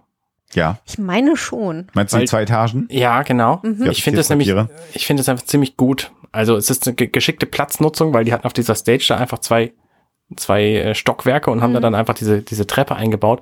Aber ich finde auch das Quartier an sich ähm, ist, ist sehr sehr stilvoll. Oh ja. Auf jeden Fall. Ja. Muss ich auch sagen. Wobei jetzt diese Plastikstühle weiß ich nicht, ob ich die so cool finden würde in meinem Quartier, aber gut, das ist natürlich, soll ja ein bisschen futuristisch aussehen. Ja, die, die erinnern an so eine, äh, na, obwohl, nee, sie haben nicht die abgerundeten Formen unbedingt, aber das hm. geht ja teilweise so ein bisschen in Richtung Bauhaus sogar ja. leicht, was ich eigentlich ganz cool finde. Ja. ja. Ed geht dann eben die Treppe nach oben, ruft sie und hört sie dann kichern. Oh, jetzt sehe ich gerade dieses, jetzt sehe ich gerade dieses Sofa. Als Ed die Treppe hochkommt, da sieht man rechts so ein Sofa. Und das hat eine unglaublich beknackte Ritze, wo man Fernbedienungen und Chips und alles mögliche einstecken könnte. Ah ja, oh ja. Oh, ja. und wenn die auch auf den Teilen ist, die man nicht sieht, dann ist das Sofa eine Fehlkonstruktion. Würde ich jetzt mal in den Raum stellen. Ja, und dann sehen wir genau die gleiche Szene im Grunde genommen nochmal, die wir schon in der Pilotfolge gesehen ja. haben nämlich Kelly und Aurelio im Bett und als Ed sie sieht, platzt bei ihm wieder irgendeine das Gesicht. blaue Soße. Genau. Ja. Die aber interessanterweise nicht blau färbt, so, sondern doch, also. Doch, ich glaube schon, in Kellys Gesicht sieht man es so ein bisschen. Genau. Komischerweise auf der, auf der Bettdecke auf nicht, aber Bettdecke in ihrem nicht. Hals und in ihrem Gesicht sieht man blau auf jeden Fall. Ja. Stimmt, ja. Vielleicht gibt's so, so, so, ja, egal. Ja, wie auch immer. Und ich kann mir so richtig vorstellen, wie viel Spaß die bei den Dreharbeiten hatten. Die haben sich bestimmt einfach, gut, das unterstellt man auch äh, oft vielleicht äh, fälschlicherweise, dass die sich dann nur kaputt lachen bei den Dreharbeiten. Aber hier könnte ich es mir wirklich gut vorstellen, dass die sich einfach amüsiert haben. Ja. Und auf dem Weg zum, zur Shuttle-Rampe stellt Ed sie dann nochmal richtig schön bloß, indem er das durch den ganzen Flur brüllt, ja. dass sie gerade Sex hatten. So, er ist so bevor, unreif. Er ist so unreif, bevor er dann selber zum pubertierenden Teenager ja. wird später. Ja. Also es ist wirklich, oh Mann, das ist schon wieder sowas von dermaßen unprofessionell. Ja. Und es ist die nächste Situation, wo sie quasi an so einem Turbolift stehen und sich unfassbar streiten. Diesmal vor dem Turbolift. Und hier sind ihre Haare übrigens verwuschelt. Natürlich, out of bad look. Stimmt, naja. richtig, ja. Und sie darf halt, also sie sagt, ich darf doch machen, was ich will, du kannst mir das auch nicht verbieten. Und dann geht wieder der falsche Tür auf und es steht wieder der gleiche Außerirdische drin. Genau, wieder Dan. Und der sagt wieder, hey, ja, wir müssen aufhören, uns so zu treffen. Und die beiden mit einer, mit einem Gesichtsausdruck, der so unfassbar gut ist, als ob sie gleich die nächsten auffressen, der ihnen begegnet, steigen in diesen Shuttle-Lift ein. Ja. Und Dan setzt halt direkt wieder an, äh, und fragt, äh, hatten Sie schon Gelegenheit, mit jemandem darüber zu sprechen, dass wir Fahrstuhlmusik hier einbauen wollten? und Ed fährt ihn an, so, dann mach das doch jetzt einfach zu deinem Projekt. So, das ist jetzt deine Aufgabe, das ist, so, mir ist es alles egal. Und er so, ja, alles klar, mach ich. Dan ist auch wirklich extrem stumpf, muss man mal ja. sagen. He, he can't read the room. Ja, ja, ja. Definitiv. So, und jetzt kommen wir äh, zu den Botschaftern, einmal den Bruidians und dann äh, den, den Namen der anderen habe ich schon wieder vergessen. Äh, Ach, Ach du lieber Himmel, irgendwas mit äh, Navarian. Ah ja, Navarian. Genau, genau, genau, genau. Und sehr elaborierte äh, Alien-Kostüme ja. wieder, finde ich. Ja, spannend. Also die einen sehen so ein bisschen aus wie so ein Gebäude und die anderen sehen aus wie so ein aufgedunsener Mensch. okay. Wer sieht denn aus wie ein Gebäude? Ich, ich, also die, ich, ich weiß nicht, nee, die, die Navarianer, das sind die mit diesen, mit diesen ja, äh, Butlets an der, an der Stirn. Genau, ja. sagen, die haben im Grunde genommen so Butlets an, an, an, an Kopf dran geklebt, ne? ja, genau. Ähm, also so Knochenfortsätze. Knochenfortsätze, ja. die außerhalb der, der, der Fleischmasse ihres Körpers. Aber nicht so groß Kopf. wie Butlets, also nicht, bevor nein, nein, jetzt das, einer sagt. richtig. Nein, Aber also. so die, die Form ist, ist ähnlich. Mhm. Mhm. Und die Brusi, Brui, Bruidianer, ähm, die haben halt so ganz merkwürdige Verformungen im Gesicht, die, die sie halt eindeutig als solche zu erkennen geben. Also. Ich mhm. würde die so ein bisschen der, der so, so löwenartig mhm. fasten. Ja, stimmt. Das ist ja. so meine mhm. Assoziation, die ich immer so hatte. Ja.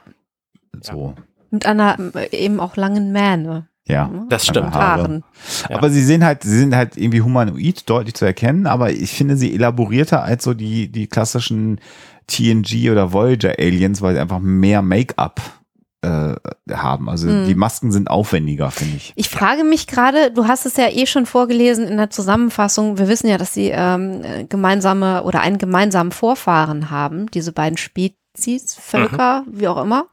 Ähm, ich frage mich gerade, ob man das optisch auch sieht, dass die äh, doch irgendwelche Gemeinsamkeiten haben. Also die haben die ä eine ähnliche Hautfarbe, aber ansonsten ja. kann ich da wirklich nicht viel erkennen. Nicht viel, ne? Ja, die einen haben halt Haare und die anderen nicht. Also ja. Also ist jetzt natürlich die Frage, ob die zum Beispiel, du siehst die Ohren ja. der Bruidianer nicht und die Navarianer haben so gut wie keine Ohren, die haben dann mehr so Schlitze. Es hat so die Frage, also, mhm. aber ja, ist jetzt, glaube ich, müßig, darüber zu, zu philosophieren. Ja zu ähnlich hätte man sie auch nicht machen dürfen, dann wäre es uns vorher, offensichtlich vorher gewesen, schon ne? aufgefallen. Ja, ja, ja. ja, richtig. Ja, auf jeden Fall bricht jetzt hier fast ein Streit aus und das zeigt natürlich auch, dass wenn der Captain und der erste oder die erste Offizierin ja nicht mehr so wirklich pflichtbewusst sind und andere Sachen im Kopf haben, dass dann so eine diplomatische Mission schnell mal äh, schiefgehen kann und dass man es also, dass man da auch wirklich gute Führungskräfte braucht für sowas und ja. diplomatische Menschen. Ja. Und hier ist Ed aber dann wieder irgendwie noch professionell, dass ja. er sagt, hier, wir haben das für euch vorbereitet, wie gesagt, und das für euch und so und fühlt euch erstmal wohl und dann, dann klären wir das so und dann mhm. seid erstmal unsere Gäste. Ja, und das zeigt ja, dass er eigentlich ein guter Diplomat im Grunde mhm. genommen ist. Ne? Ja. Also er hat die richtige ja. Ansprache, er sagt, hier, wir haben euer Salzwasserbäder und ihr habt das leckere Essen, das haben wir extra für euch vorbereitet. Und da, darauf gehen sie ja dann auch schon wieder ein, weil sie sich beide so ein bisschen geschmeichelt fühlen und wahrgenommen fühlen. Und mhm ne, macht es euch erstmal gemütlich und äh, dann kommt natürlich so Bezug auf aktuell. Äh, Minibar ist in Ordnung und äh, mhm. ne? also er scheint da echt äh, was wirklich, wie du sagtest, was Diplomatie angeht, ein Talent zu haben. Also da, ich finde, da äh, sieht man wirklich eine Stärke von ihm. Äh, und es ist natürlich umso äh, heftiger und auch etwas lustig, dass ihm ausgerechnet dieses Talent jetzt ähm, im Zuge dieser äh, ja, naja. Pheromongeschichte genommen wird. Ja, aber ein guter Mediator zu sein heißt doch nicht, noch lange nicht, dass er auch gute Selbstkritik üben kann. Also das ist mhm. ja, ja, ein Punkt, der ihm einfach total abgeht. Er kann sich selber wahnsinnig schlecht einschätzen im Vergleich zu, also äh, seine Wirkung auf andere. Das funktioniert ja, ja. nicht so gut bei ihm. Er kann das halt gut bei anderen beobachten. Ja, ich meinte nur, also es ist halt witzig, ne, dass er jetzt so, so ein Talent äh, an den Tag legt und in der nächsten Szene, ja, ist, das halt, halt verpufft das wieder komplett und äh, mhm, ja, ja, das, das, ja. er kann damit nicht mehr punkten. Und was wir jetzt natürlich sehen, ist, dass äh, in der nächsten Szene erstmal Kelly jetzt mit der Anführungsstrichen besten Freundin, die sie ja nicht, nicht so wirklich hat an Bord, aber dann so dem, was dem am nächsten kommt, nämlich mit Alara, ähm, über Darulio redet und jetzt im Grunde genommen beginnt äh, zu rechtfertigen, dass sie halt total verknallt in ihn ist und dass das der tollste Typ der Welt ist und Lara das aber im Grunde genommen überhaupt nicht nachvollziehen kann. Ja. Und das ist auch wieder ein sehr amüsanter Dialog und dann trinkt sie ein Chardonnay und ist halt komplett verknallt in diesen Typen, ne? wie es so ist. Also man hat ja schon öfter erlebt, so im Freundes- und Bekanntenkreis vielleicht der ein oder andere, dass dann jemand sich plötzlich in jemanden verknallt und man denkt die ganze Zeit so, ah, es ist schön für dich, aber so cool. ja, das ist, ist genau das. Ist der oder die doch nicht. Also das habe ich jetzt in meinen 45 Jahren mehr als einmal erlebt und ähm, manchmal sind daraus sehr, sehr lange und sehr glückliche Beziehungen mhm. äh, geworden, die bis ja. heute Bestand haben, aber manchmal eben auch nicht. Ähm, und dann habe ich sogar ein, zwei Mal die Situation im Leben gehabt, dass dann jemand hinterher sagt, das hätte mir doch einer sagen können damals, dass, dass das, was das für ein Typ oder für eine okay. Frau gewesen ist, wo du denkst, nee, das konnte man dir damals eben gerade nicht sagen, weil das mhm. wolltest du gar nicht hören. Ähm, Aber das finde ich jetzt halt total witzig. Also so, daran fühle ich mich äh, sehr, sehr erinnert. Und das spricht wieder zu dem, was du gesagt hast, Alexa, dass die Dialoge so lebensnah ja. sind. Also. Aber und vor allen Dingen auch so eine Situation, unheimlich Redebedarf zu haben, aber gar nicht wirklich hören zu wollen, ja. was der andere tatsächlich zu der Situation meint und denkt und zu sagen hat. Das, das kann ich sehr gut nachvollziehen. Das finde ich irgendwie einfach nur mal alles loswerden und sich bestätigen lassen wollen. Ja. Und Alara wirft ihr dann halt auch direkt vor, naja, offensichtlich ist der Typ ja so wichtig, dass du jetzt diese Botschafter vergessen hast. Mhm. Und Kelly so, ach, das ist nicht so wichtig, das hat ja alles funktioniert jetzt. Also, pff, macht, hab dich mal nicht das so. Und der Rudy übrigens. Genau. Ja. Und es ist halt auch, dass sie einfach sexuell unglaublich von ihm angezogen ist. Mhm. Also das ist nochmal ganz spannend. Es ist weniger, dass sie emotional sich so sehr an ihn gebunden fühlt, sondern eher so wirklich so der pure äh, ja, erotische Anziehungsmoment. Ja, ne? schon, aber sie sagt ja dann auch, he's the one, he's my soulmate, ja. ne? Also das geht schon tiefer als einfach nur ähm, Anziehungskraft, weil sie ja dann hinterher echt so weit ist, mit ihm sozusagen das Leben verbringen zu wollen, ja. fast. Ja, Und was genau. sind Banks? Ein Pony. Ach, ein das, was ich immer nicht darf. Ja. ich darf mir keinen Pony schneiden. Aus lassen. Eigenschutz. Ja, weil ja, jedes Mal, wenn weiß. du den Pony geschnitten hast, hast du monatelang gelitten. Und ich finde diesen Spruch in dem Zusammenhang, dieses völlig unvermittelte, should I get bangs? Ist so, also. Der Drang von Frauen, sich ja, eine neue Frisur ja. zuzulegen, wenn ein neuer Typ man, da ist. Genau. Ja, und vor allen Dingen ist das auch so ein typisches Teenager-Mädchen-Ding, genau. glaube ich, dass ja. man Ponys so cool findet, weil die sind nämlich eigentlich, also. Unpraktisch und stehen. Ja, die sind unpraktisch. Ihre, die Frisur hält sich in der Form halt maximal einen Monat und danach musst du nacharbeiten oder hast halt das Problem mit nachwachsend langen Haaren. Ich kenne das. Das passiert mir ja auch gerade. Darum trage ich einen Haarreif übrigens. Ja, in der, in der Situation, in der wir jetzt alle sind, wäre ein Pony, glaube ich, die falscheste aller Entscheidungen. Ja. Ja. Da musste alle vier Wochen zum Friseur rennen. Abgesehen davon sieht es auch beknackt aus, so ein Pony. Also, also ich, ich, kenne, ich kenne Frauen, äh, denen steht das total. Meine Schwester zum Beispiel gehört dazu. Aber die lässt den halt auch nicht immer so konsequent nachschneiden. Also der darf dann auch ruhig mal so ein bisschen überlang werden, was ich finde auch sehr schön ausschaut. Aber darüber hinaus ähm, wenige. Also ein paar. Äh, liebe, Zuhörerinnen und Zuhörer, natürlich dürft ihr, wenn ihr das gerne möchtet und euch damit wohlfühlt und euer Herz dran hängt, so. äh, gerne einen ja. Pony tragen. Ja, das war jetzt nicht so ganz ernst und gemeint. Wahrscheinlich gibt es viele von euch, die einen Pony haben. Und wenn Arne euch sehen würde, würde er sofort sagen, das sieht aber super gut aus. Auf ähm, jeden Fall, ja, selbstverständlich. Also per persönliche Präferenzen, äh, also ich mag auch nur sehr wenige Menschen. Das Ponys. ja, das ist schön. Den Rest schneide ich raus. Das wäre der Teaser zur Folge am besten. Ich mag sehr wenige Menschen. Aber wer einen Pony haben möchte, der soll den bitte. Genau, am besten Kommt auf, ja nicht auf darauf an, Weihnachts zu gefallen. Ihr, ihr, könnt ja sonst auch auf, der, auf den Wunschzettel schreiben, ich, ich wünsche mir einen Pony.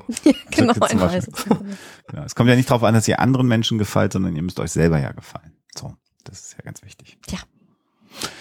Und jetzt haben wir dann die gleiche Situation äh, mit, ja. mit, mit Kelly und, und Lara, mit, mit Ed und äh, Gordon. Und hier passiert ja genau das andere. Also das Klassische auch wieder die zwei beste Kumpels und dann äh, der Typ, der irgendwie einem die Frau ausgespannt hat, der muss jetzt einfach leiden.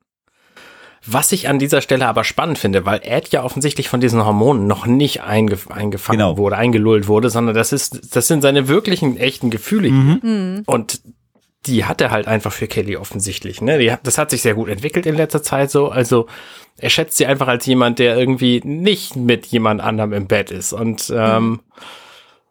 ja, das ist natürlich ja, jetzt spannend. Und es ist auch ein bisschen traurig, jetzt genau in dieser Szene oder zu Beginn, weil ähm, wir ja gesehen haben in der in der ersten äh, Sequenz der der Folge, wie wie toll das eigentlich jetzt zwischen den beiden ist. Wir hatten es ja. ja auch im Vorfeld bei anderen Folgen schon angesprochen, dass die auf professioneller Ebene ganz gut miteinander können inzwischen. Aber da hat man halt auch gesehen, äh, dass die sich wirklich auch privat sehr schätzen inzwischen. Ja. Und genau. das ist natürlich dann super traurig, dass das jetzt alles sich nochmal abspielt und nochmal aufgerollt wird und so. Ja, ja. Und er bricht halt völlig in zwei gerade hier und, und äh, lässt die Mission total außer Acht in dem Moment, wo er festlegt, dass er der Rolio jetzt sofort feuern wird und dass er einen anderen Archäologen, wo sie ja. vorher schon festgestellt haben, es gibt keinen. Genau. Ähm, so, es wird eine, eine kurze Verzögerung geben, sagt er, und dann, aber er ist auf jeden Fall jetzt weg. Und dann ja. geht er zu der Rolio hin und wirft ihm sofort in, ins Gesicht hier, nee, also du bist jetzt sofort gefeuert, es gibt überhaupt kein Zurück mehr Äh, und der Rudy so, ja, alles klar, habe ich verstanden. Hm, okay, hm, ja, ich, ich gehe dann gleich. Ähm, aber ich habe hier noch was extrem Cooles gefunden. Willst du mal gucken? So. Ja, ja, genau.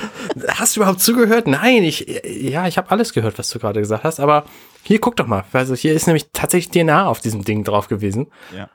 Ähm, und dann plötzlich, obwohl es keine weitere Berührung gab, klickt es bei Ed und ja. er verliebt sich in Derulio. Ja. Wo, wobei ich mich jetzt so von der Logik her gerade frage, ob dann neben dieser Berührung Auch dann nochmal erforderlich ist, äh, dass die sich äh, physisch ein bisschen näher kommen. Also äh, dicht beieinander stehen zum Beispiel, damit das funktioniert.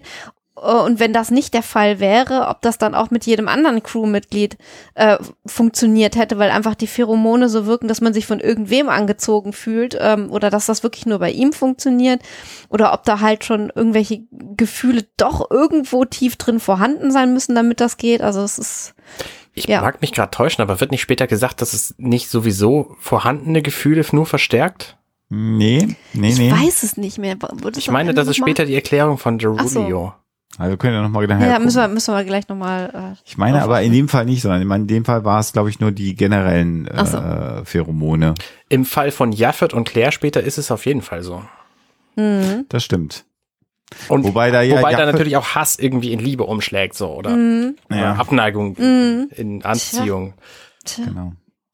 Naja, und er fragt jetzt halt, wie, wie ist, also er hat DNA gefunden und dann fragt er erstmal, ja, wie hast du das gefunden? Dann ist es ein Birthing Bucket, hm. also ein Geburtseimer, in dem Plazenta gelagert wird und deswegen gibt's da noch DNA-Reste, was ich ja auch sehr mhm. spannenden ja, Bauch finde. Genau. So.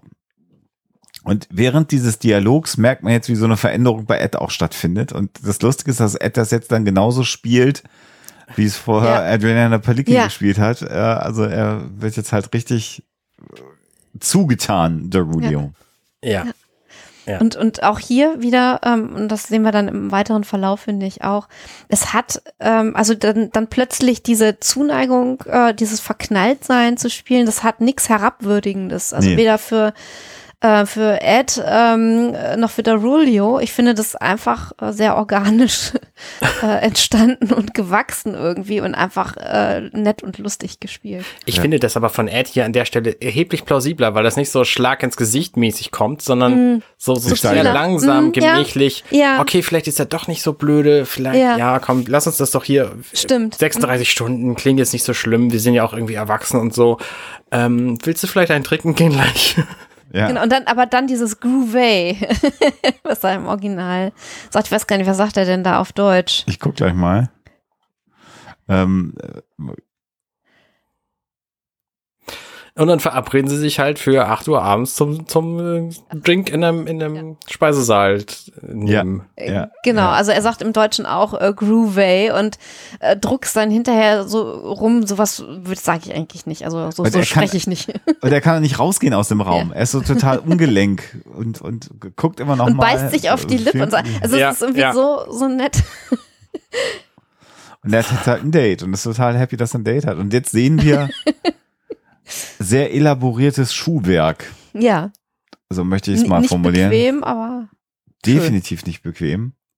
Wow, ja, dieses Schuhwerk. Ähm, hochhackige Stöckelschuhe. Ähm, Stöckelstiefel. Stöckelstiefel. Ja, so, genau. Mit, ähm, mit so Riemenlook. Ja, Ro ein, Roman, Roman Sandal mäßig. Ein crazy Kleid. Ja. Mhm. Asymmetrisch. Claire ähm, hat aufgetrumpft. Genau und befindet sich im, in der Tür des Quartiers von Jafet. Wo wir vorher gehört haben, dass sie das auf gar keinen Fall irgendwie machen wollen würde. Ähm, also wer es beim Gucken der Folge hier noch nicht geschnallt hat, dass da irgendwas komisches ja. stattfindet, der stellt es jetzt fest. Und 2017 äh, ist die Folge ausgestrahlt worden, ne? hast du gerade gesagt. Mhm. Ja. Das ist die 2016 gedreht. Ich rechne mal gerade. Ähm, ähm, Oh, Peggy Johnson Gerald ist älter als ich. Bin erstaunt. Und zwar, Hätte ich jetzt nicht gedacht. Ja. Dr. Claire Finn Krass. Ja, genau. 55. Also Krass. Also Respekt, wenn man so mit 55 nur aussieht. Nicht so schlecht. Ich finde gerade mit dieser Frisur hat sie so ein bisschen was von, ähm, von Uhura. Ja. Ja, stimmt so Der, der Pony, angehört, da ja. haben wir ihn wieder. Da haben, Das stimmt. Pony. Da, oh, was für eine dumme Entscheidung in diesem Moment, sich ein Pony zu schneiden.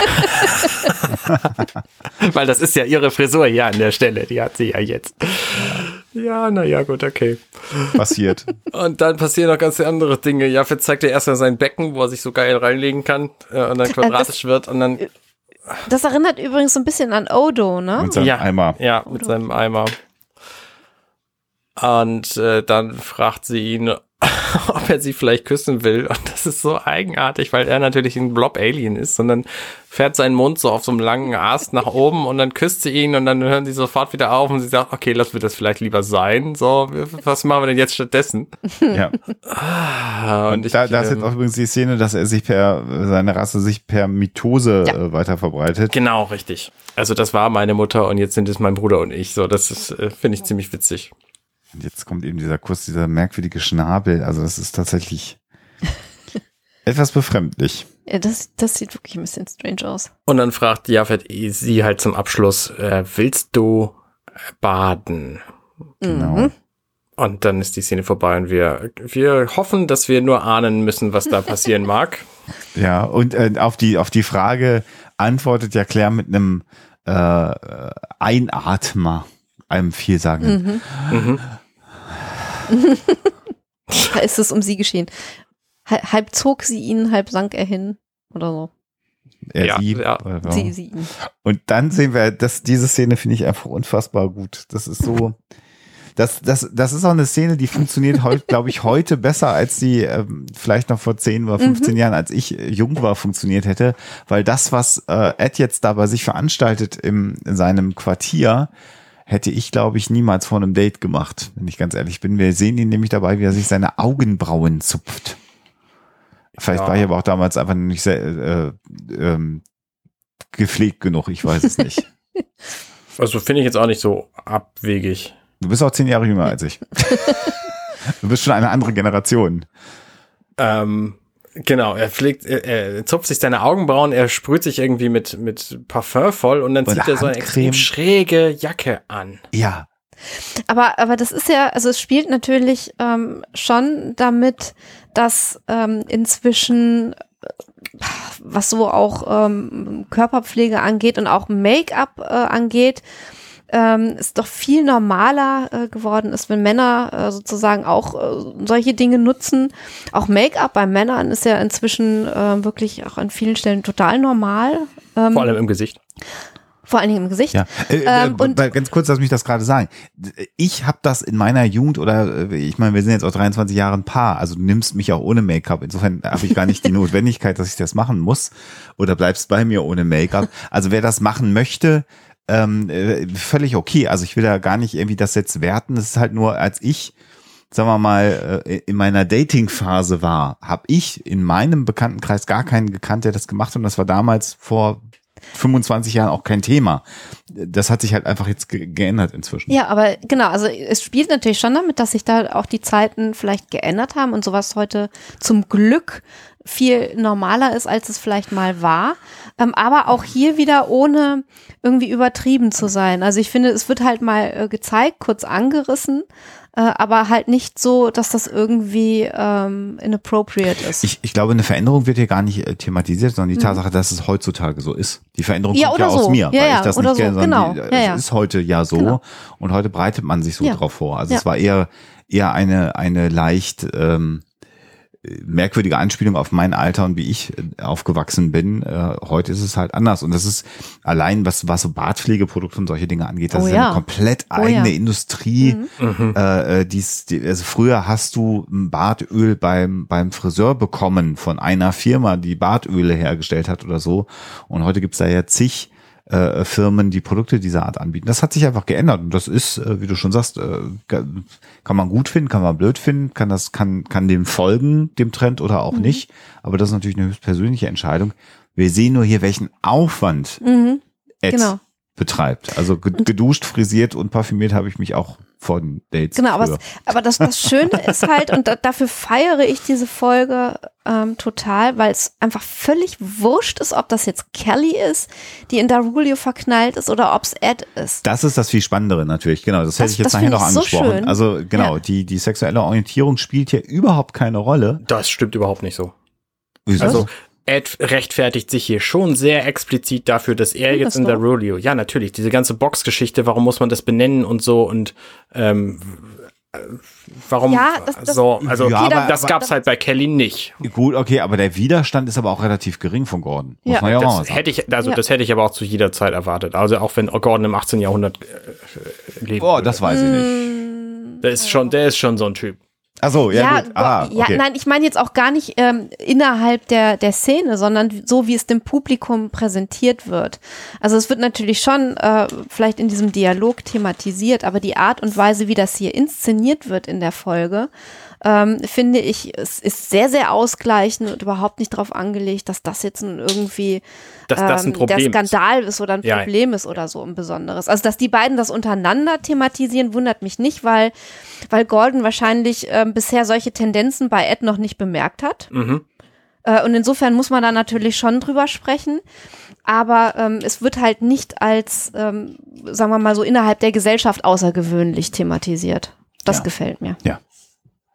Ich finde es, ich finde es aber auch, es ist aber auch eine sehr lustige Szene gleichzeitig. Also, ja, ja, und ähm, das, das, weil, weil Gordon ihn halt so fragt, hä, ich bin, ich bin jetzt ein bisschen verwirrt. Willst du, willst du da Rudio knallen? Mhm. Naja, knallen, geknallt werden, das ist ja, ja jetzt genau. alles egal ja, hier. Ja, das ist so cool, ja. ja. Vor allen Dingen benutzt er das Wort Bang, was natürlich das gleiche Wort ist wie das Wort Bangs, was genau. Kelly gerade für den, ja. für das, den Pony benutzt hat. Also schon. Ja, das ist, ich finde es auch äh, wunderbar gespielt. Wieder. Das hat fast so ein bisschen was von einer Screwball-Komödie. Finde ich, weil, weil die Dialoge auch relativ schnell sind. Das ist wirklich so Schlag auf Schlag. Ja. Das finde ich einfach. Vor allen Dingen am Anfang der Szene, da wird ja, da fragt er äh, ähm, äh, Gordon irgendwie, hey, das klingt so ein bisschen, als, als würdest du jetzt auf der Rüge stehen oder mhm. und äh, Ed sagt sich, naja, es ist ja nur irgendwie, ein, es ist ja nur ein Drink, es ist ja nicht so, als ob wir gleich heiraten. Und mhm. so, hm, was, Moment, wovon reden wir hier eigentlich? Aber ich finde nochmal, also ja, die Rechtfertigung, klar, die kommt von, von Ed, äh, du hast äh, schon recht, Arne, aber Gordon ist einfach auch, finde ich, relativ schnell dann auch gleichgültig. Also mhm. das ist so, das ist eigentlich so der perfekte beste Freund, den man haben kann. Also du kannst jeden Unsinn veranstalten, dein Freund sagt immer so, ja, okay, so stellt die beiden notwendigen Fragen, die man halt stellen muss und ansonsten dann mach halt.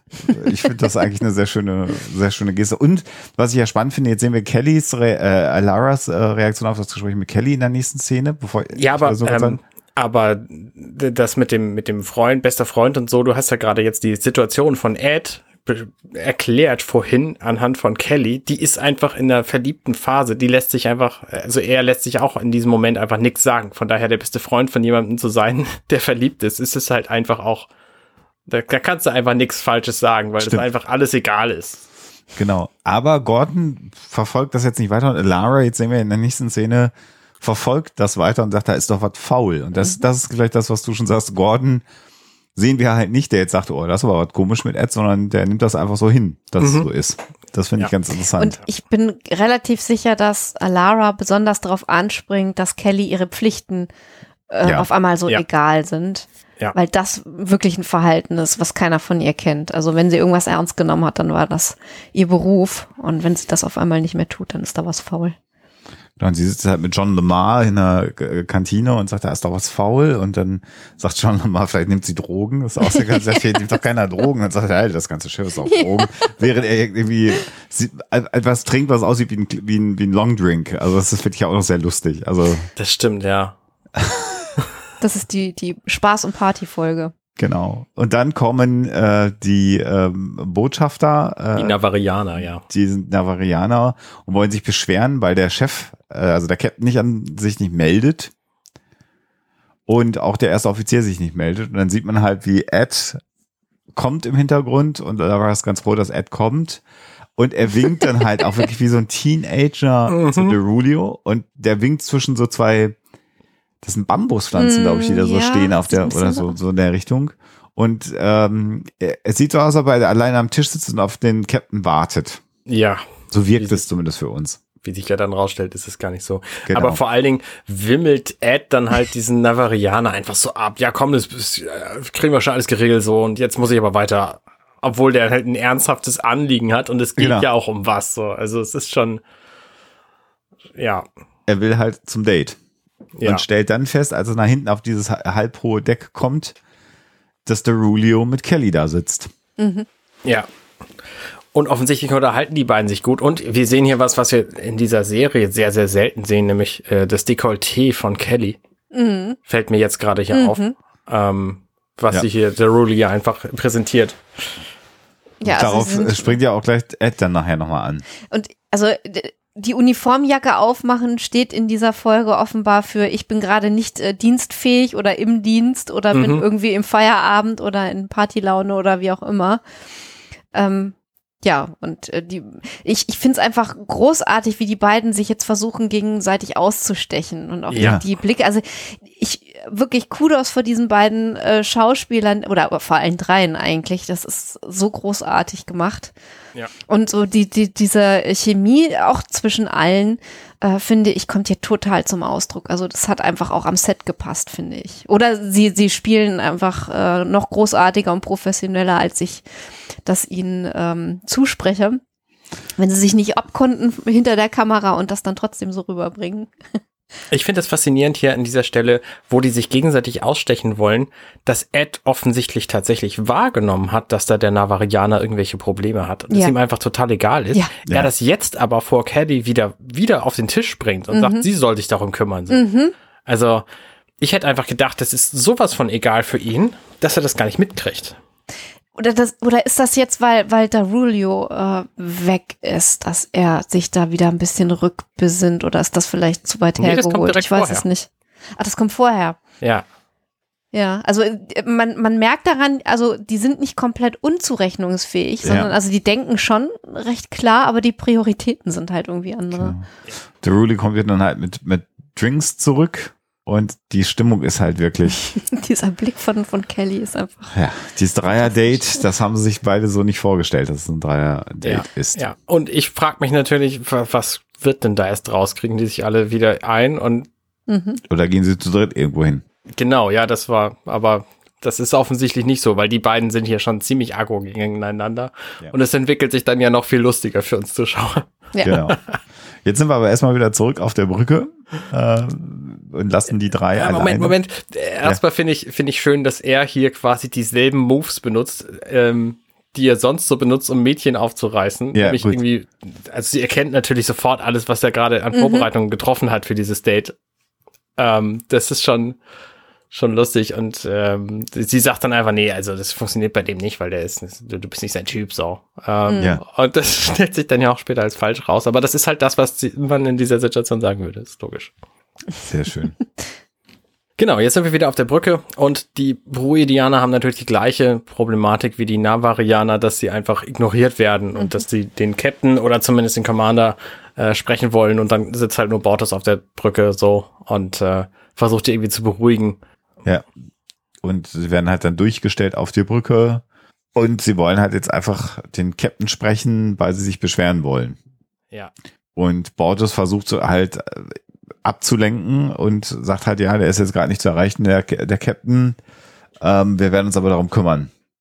Und dann gibt's eine von diesen Szenen. Lara sagt dann, ja, weiß nicht, Kelly benimmt sich jetzt momentan sehr schwierig in, in Sachen der Rulio und dann steigt Gordon halt ein, weil er dieses Wissen als einziger hat und das ein sehr glücklicher Zufall ist, dass sie hier miteinander reden mhm. und sagt, na ja, aber Ed ist auch sehr komisch drauf mit Derulio. Also er, er wirkt so ein bisschen so, als sei er in ihn verschossen und in ihn verschossen heißt auf Englisch halt, he's into him. Mhm. Und das, darauf steigt dann Isaac wieder ein und fragt, hä?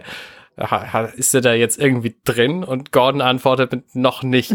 Was ja. natürlich wieder so ein typischer Gordon-Witz ist. Ja. Genau.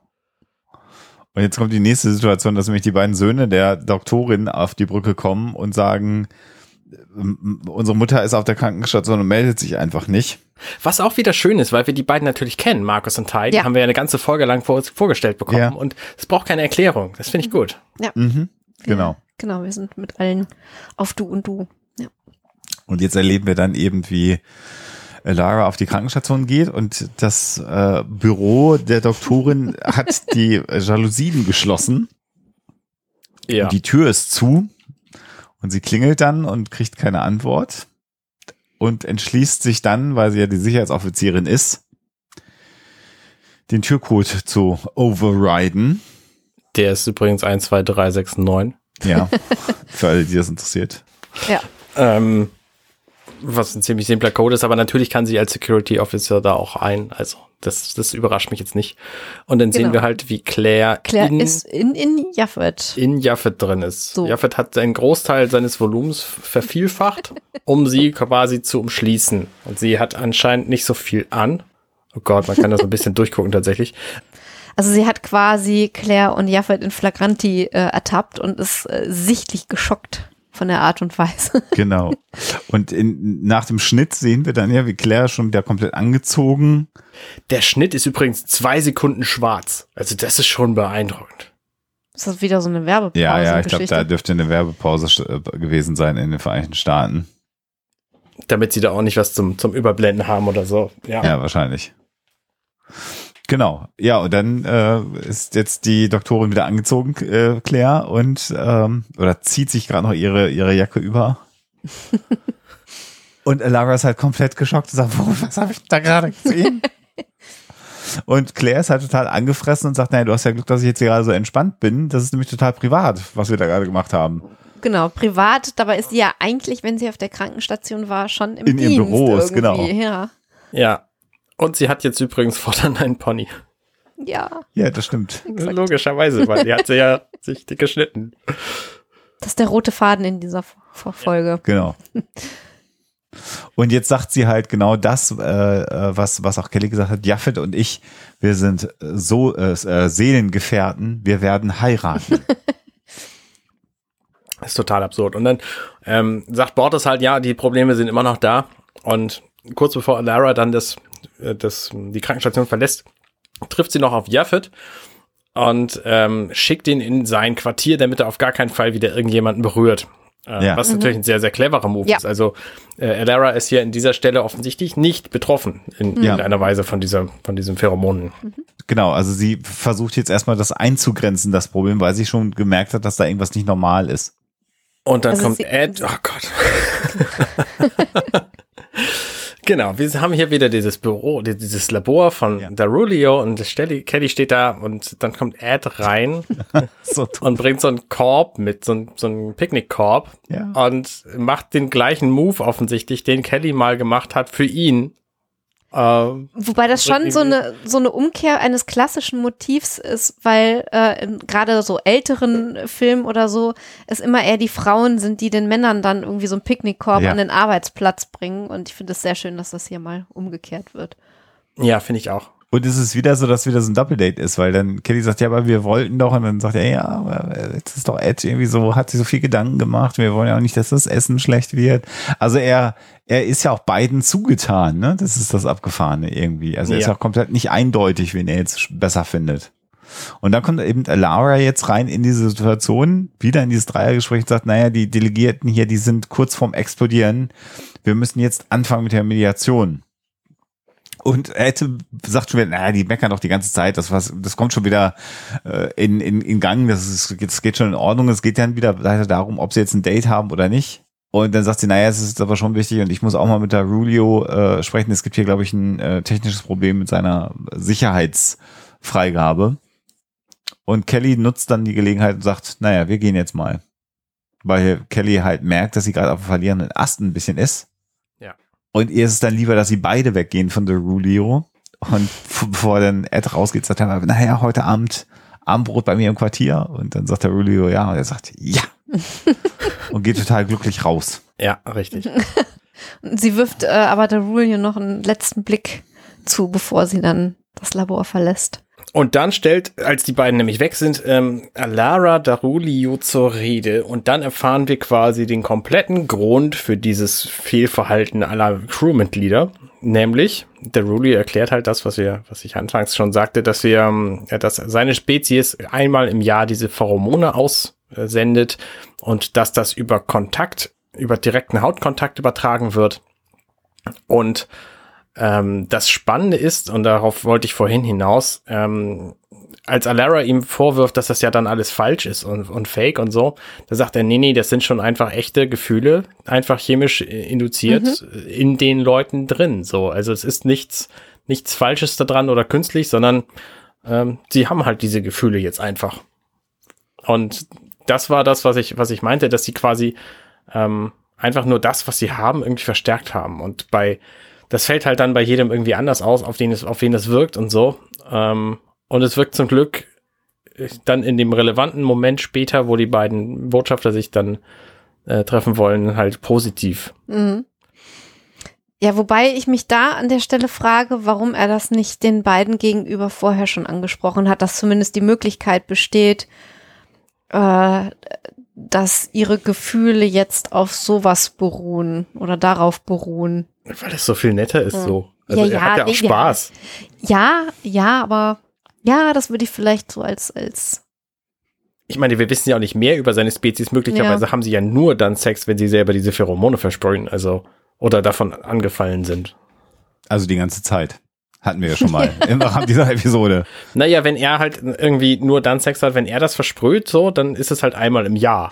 Ja gut, aber wenn alle anderen, wie wir schon gesagt haben, das über so Jahr verteilt immer mal wieder haben und es, man grundsätzlich aber Sex nicht ablehnt, weil es ja unhöflich ist, dann haben wir halt ein Problem. Ja, ja aber er ist ja nicht bei seinem Volk, darauf wollte ich hinaus. Ah, also möglicherweise okay. nutzt er jetzt einfach jede Gelegenheit. Verstehe. Ja, gut. Und die, das macht er halt jetzt so. Okay, ja, gut, gut, gut, gut, gut. Wobei das natürlich auch schon wieder, das würde dann etwas schlechteres äh, Licht, finde ich, auf ihn werfen, wenn, wenn es dann wirklich so wäre, dass er das einfach ausnutzt. Ja. Dass das so funktioniert. Stimmt, also das möchte ich ihm eigentlich nicht unterstellen. Das wäre so ein bisschen. Meh. Wobei er natürlich dann ja letztlich der, auch der ist, der das alles wieder gerade biegt. Mhm. Also. Naja, das dann schon. Er scheint ein bisschen so, als hätte er die Situation zumindest genug eingeschätzt, um das, um das abschätzen zu können, dass das nicht so dramatisch ist jetzt alles. Jedenfalls nicht für diese politische Situation. Für die persönliche natürlich schon. Ja, jetzt äh, kommen wir zur nächsten Aufzugszene. Na, erstmal gehen sie rein und es läuft Musik im Aufzug. Ja. Tatsächlich hat Dan sein Projekt durchgezogen und wir haben jetzt tatsächlich Fahrstuhlmusik auf der Orville. Also das finde ich sehr, sehr lustig, dass da jetzt plötzlich wirklich Dudelmusik im Aufzug läuft. Ja. Ed findet das jetzt gerade ja sehr gut, ne, dass er jetzt quasi dem, mit dem Typen abzieht, mit dem Kelly ihn betrogen hat. Und das ist für ihn sowas wie poetisch, poetische Rechtfertigung, Poetic Justice quasi, dass das jetzt passiert. Und er fühlt sich damit total gut. Und sie ist natürlich jetzt total in der Defensive und sagt, na ja, aber wenn er erstmal merkt, wie schlecht du im Bett bist, im Grunde genommen in Anführungsstrichen, dann wird er schon sehen, was er davon hat. Er hätte es so verliebt, dass er sagt, du kannst mir nicht wehtun, du kannst mir nicht wehtun. Das ist wirklich großartig, diese Szene. Ja, und dann kommt Dan rein. Und dann sagt er, hey, ich hab's geschafft hier, ich hab sie dazu gebracht, hier Musik zu spielen. Dann läuft halt auch diese Musik, wie gesagt. Und er wippt auch zur Musik, das ist so super. ja. Also er fühlt sich offensichtlich richtig gut und hat natürlich ja. irgendwie jetzt Lob erwartet, weil er hat ja seinen Auftrag erfüllt und ja in dem Moment, wo er dann sagt, naja, wenn ihr irgendwelche Musikvorschläge habt, so, ist ja kein Problem. Und in dem, dann fährt Kelly ihn an mit dem, was wir uns alle gefragt haben. Genau. Aber ist dein verdammter Job hier auf die, in diesem Aufzug den ganzen Tag hoch und runter zu fahren oder was? das, das, ist einfach so treffend. Das ist so wirklich gut. Und dann gehen beide raus und er bleibt alleine zurück im Aufzug. Und, und das Lustige ist, dass Ed beim Rausgehen ihn auf die Schulter klappt und sagt, ist schon alles in Ordnung, junger Mann, alles gut. das ist einfach sehr, sehr geil. Und er geht halt total happy und Dan ist einfach irritiert. Und wir wissen halt auch immer noch nicht, was der Job von Dan ist. Möglicherweise nicht ist wirklich. es da wirklich sein Job. Keine Ahnung. er wartet den Lift wahrscheinlich. Ja. Und dann kommen sie in diesen, in diesen, äh, in dieses Besprechungszimmer rein, was ja wirklich sehr, sehr, sehr an das Besprechungszimmer ja auf der Enterprise auch einfach äh, erinnert, auf der Enterprise D. Ähm, und man würde jetzt erwarten, dass es in Verhandlungen vergeht. Aber genau das passiert ja leider gerade dann nicht. Ich finde es, also in dem Moment, wo, de, wo Ed dann reinkommt, da sitzen ja die beiden Völker mit jeweils drei, drei Vertretern schon sich gegenüber und Alleine. haben sich noch nicht zerfleischt. Das ist ja. sehr beeindruckend. Da haben sie gewartet, bis die beiden auftauchen. Typischerweise wäre es bei Next Generation auch so gewesen, dass dann äh, auch jemand vom Sicherheitsdienst ja. da noch mit ja. an der Tür gestanden hätte oder so. Genau. Genau, und die gehen sich halt wieder dann an die, an die Gurgel und sagen, naja, wir müssen jetzt aber unbedingt wissen hier, wie das jetzt aussieht, wer denn der Erste von uns waren und so. Ähm, und werfen sich dann irgendwelche Drohungen an den Hals. Und Eds Reaktion ist, also ich habe das jetzt wirklich lange vor mir hergeschoben, aber ich bin verliebt. Ja, das ist wirklich so unglaublich unpassend. Ja. Und das bei und dann, jemandem, den wir vorher als guten Diplomaten erlebt haben. Genau, genau. Ja. Und dann fangen die halt immer weiter an, sich zu streiten und zu steigern. Und Ed komplett unpassend zur Situation sagt, okay, ich habe eine Verabredung und geht halt raus aus dem Raum. Und reagiert gar nicht und geht mit zum Wippen total glücklich aus dem Raum raus. Und ja. Kelly bleibt halt allein und ist halt mit der Situation ein Stück weit überfordert. Und muss sich halt kümmern. Ja, vor allen Dingen, weil sie natürlich auch ziemlich äh, äh, zu Tode betrübt ist, betroffen wegen dieser ganzen Darulio-Geschichte. Ja, ja, genau. Ja, und dann kommt ein Schnitt und wir sind auf der Krankenstation und sehen, wie eine, ein, ein, eine männliche Schwester, also ein Krankenpfleger, an einer Konsole sitzt und sagt, okay, jetzt haben wir es rausgefunden und Isaac ist auch dabei. Und dann sehen wir, dass Darulio mit Alara Katan ähm, da sitzt. Genau. Und äh, genau, der Pfleger Park hat das Rätsel äh, gelöst, dass es jetzt also Pheromone von Derulio sind. Er sagt, na komm, Kinder, das ist doch, das geht von alleine wieder weg. Das ist so spannend, weil dieser, dieser Henry Park ähm, ja quasi der Held hier ist, weil ja. mhm. derjenige ist, der dann später das, die, dieses Gegenmittel entwickelt. Ja. Und das geht so völlig unter. Das ist halt so ja. unter ferner Liefen. Aber er hat immer einen Namen gekriegt. Ja, natürlich. Ich, ne, vielleicht taucht er auch noch viele Male auf. Wir wissen es ja nicht bei all diesen Figuren hier. Genau. Und äh, was sie auch noch festgestellt haben, ist, dass es kein Gegenmittel für diese, für diese Pheromone gibt. Also, die, also Nurse Park hat noch eine andere Lösung gefunden. Also Gegel hat er ja nicht erfunden, sondern sie haben festgestellt, sie können sich dagegen nicht wehren. Und jetzt passiert eben das, was sie eigentlich vermeiden wollten, nämlich die beiden Flotten der Navarianer und der Bruidianer rücken auf dem Planeten. Genau. Quasi direkt vor dem Fenster der Orville stehen die beiden Flotten sich gegenüber. Ja. Und das sind richtig viele Schiffe. Ja. Ja. Und das ist schon auch so ein bisschen raumschlachtmäßig ganz ja. cool in Szene gesetzt also mal wieder. Einmal, einmal ein typisches Motiv schon, aber äh, sehr, sehr schön modern wie umgesetzt. Ja, finde ich auch. Und wir sind mal wieder in der Werbepause und kommen dann aus der Werbepause raus, natürlich mit den Raumschiffen, die jetzt alle aufziehen. Und das sind eine ganze Menge. Wer da einschaltet, hat für eine Sekunde wahrscheinlich Schwierigkeiten zu unterscheiden, ob er gerade TNG eingeschaltet hat, mhm. Enterprise mhm. oder genau. Und der erste Satz nach der Werbepause ist dann von Gordon Malloy, der sagt, oh Mann, das sieht gar nicht gut aus. das ist ja so. Und sie suchen dann natürlich erneut den Captain und Isaac sagt dann, naja, der ist in seinem Quartier. Und Borges versucht ihn anzufunken, dann sehen wir halt Rulio nackt im Bett mit einem Drink.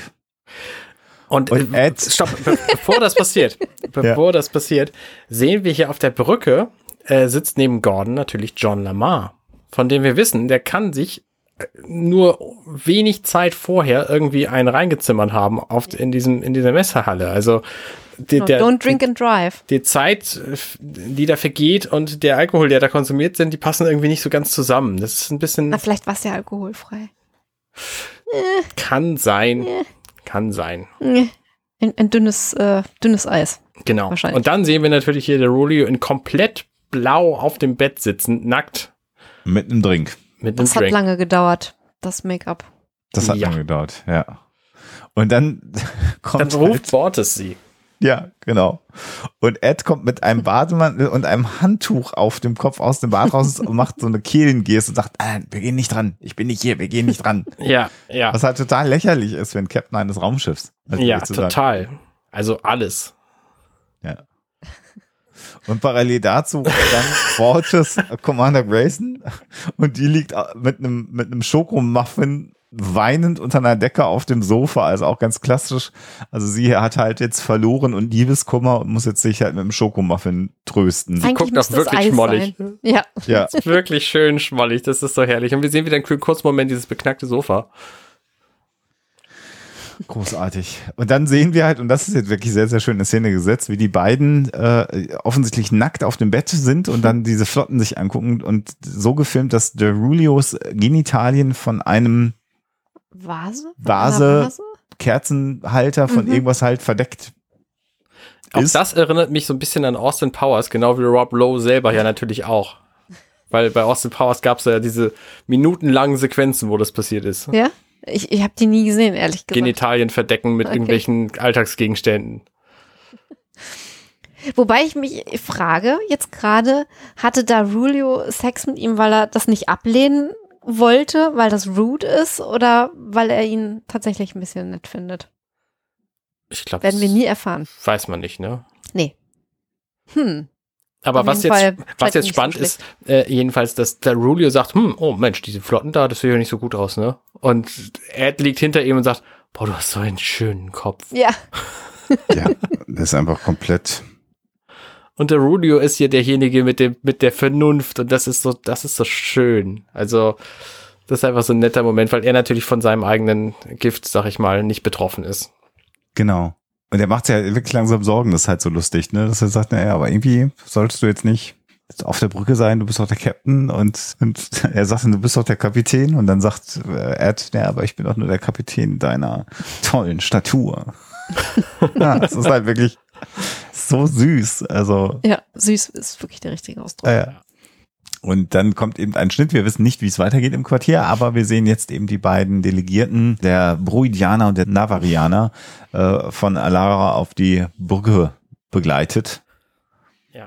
Und äh, Bortus versucht halt einen letzten Versuch nochmal ähm, zu vermitteln. Ich versuche gerade rauszukriegen, ob der Typ schon immer so viel Lila im Kopf hatte, wie er jetzt gerade hat. Also Hatte er. Ja, hatte er tatsächlich? ja, ja. Weil der ist nicht neu. Okay. Hat man im Profil nicht ganz so doll gesehen, aber, Aber hatte er. Die Mhm. Farbgebung ist, glaube ich, relativ konsistent, ja.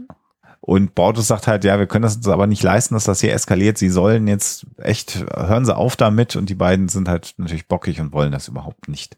Ja. Und er lässt dann Bortus von Alara die ähm, Funkgeräte sicherstellen und sagt, bringen Sie sie zurück auf ihre äh, Quartiere. Wobei das natürlich auch überhaupt nicht hilft, weil sie beiden diejenigen sind, die sagen müssen, lass uns diesen Krieg beenden. Und wenn die Ja. nicht reden können, dann hilft halt nichts. Aber wenigstens können sie auch keinen Angriff Angriffsbefehl geben. Ja. So. Genau. Und Isaac hat dann noch den coolen Plan, die Schilde zu vergrößern zwischen die beiden Flotten, um so eine Art Feld, ein Nicht-Angriffsfeld zu erzeugen. Das, die Idee finden sie super und funken dann den Chief Engineer an. Äh, der sagt, naja, das kriegen wir hin, aber allerdings müssten wir dafür Jaffet haben. Ähm, weil Jaffet der Einzige ist, der so schnell durch die Schächte klettern kann, um das zu machen. Ja. Und dann versucht halt Jaffet tatsächlich das zu tun. Ja, und dann kommt halt der Rulli auf die Brücke und sagt, äh, ja, ich weiß, ich bin jetzt gerade unter Hausarrest und ich habe, äh, aber hört mich einfach mal an, ich habe eine Idee, vielleicht kann ich helfen. Und das ist äh, natürlich erstaunlich, weil wir bislang gar nicht wussten, dass der Rulio wusste, dass die Botschafter an Bord sind und er überhaupt da irgendwie eine Rolle Genau, spielen ja, kann. ja, ja. Also, das kommt so ein bisschen aus der Luft, aber es ist natürlich eine schöne Lösung jetzt für dieses Problem. Genau. Und wir sehen dann, wie Jaffet versucht, ähm, tatsächlich diesem Auftrag auch nachzugehen. Und das Problem ist dann, dass er auf Claire trifft, Die durchdreht. Die mit einem Phaser äh, auf ihn trifft und sagt, warum hast du mich hier angerufen? Also sie ist halt, bei ihr wirken die Pheromone halt immer noch total stark. Ich Und habe Jaffet mit- hab den 900 Nachrichten hinterlassen. genau. Und jetzt wird er halt mit einem Phaser bedroht und wir stellen fest, der Plan mit dem Schilden wird wahrscheinlich nicht funktionieren, weil er entweder erschossen wird oder halt so aufgehalten wird, dass er nicht zumindest äh, nach, ins Engineering kommt. ja. Sehr schön. Und dann beginnt eben tatsächlich der Krieg, in dem die Raumschiffe beginnen aufeinander zu schießen. Das, Das finde ich optisch mich. sehr gelungen. Ja, ich Ja. finde es auch fantastisch. Also, ne, die benutzen tatsächlich den 3D-Raum, den sie natürlich im Weltraum auch haben, was ich sehr angenehm finde. Das Ja. sehen wir nicht so wahnsinnig oft bei Star Trek. Bis, ich sag mal, Voyager ist es relativ selten. Ähm, Haben wir ja schon beschrieben, warum, weil natürlich die Motion-Tracking-Kameras damals, da hat man noch nicht alles in CG gemacht. ja, genau. Äh, da war es halt nicht so ganz einfach, den 3D-Raum auszunutzen. Bei purer Computergrafik und puren Ja. Computeranimationen ist das natürlich einfacher. das Und ich finde es, ich finde es zum einen sieht es sehr, sehr gut aus und zum anderen ist es auch einfach überraschend, dass die für diesen, für diesen Sternenkampf hier jetzt einfach irgendwie da die, die Motivation äh, äh, gehabt haben, das nun tatsächlich umzusetzen und zu beginnen. Ich meine, man hätte die Szene, die gleich kommt, auch einfach Ja. eine halbe Minute früher starten können und dann hätten wir diesen Kampf nicht gebraucht. Wäre So, günstiger gewesen wahrscheinlich. Erheblich, erheblich. Aber dafür war dann irgendwie noch, noch das Budget da und Ja. ja, spannend. Ach, und jetzt haben wir fast schon das Happy End. Wenn äh, die beiden verfeindeten Parteien Hand in Hand auf die Brücke kommen. Die genau, Brücke erst kommt kommen. der Rulio und dann kommen die beiden verfeindeten Parteien und auch die der der Nurse Park, der Pfleger Park. Mhm. Ja.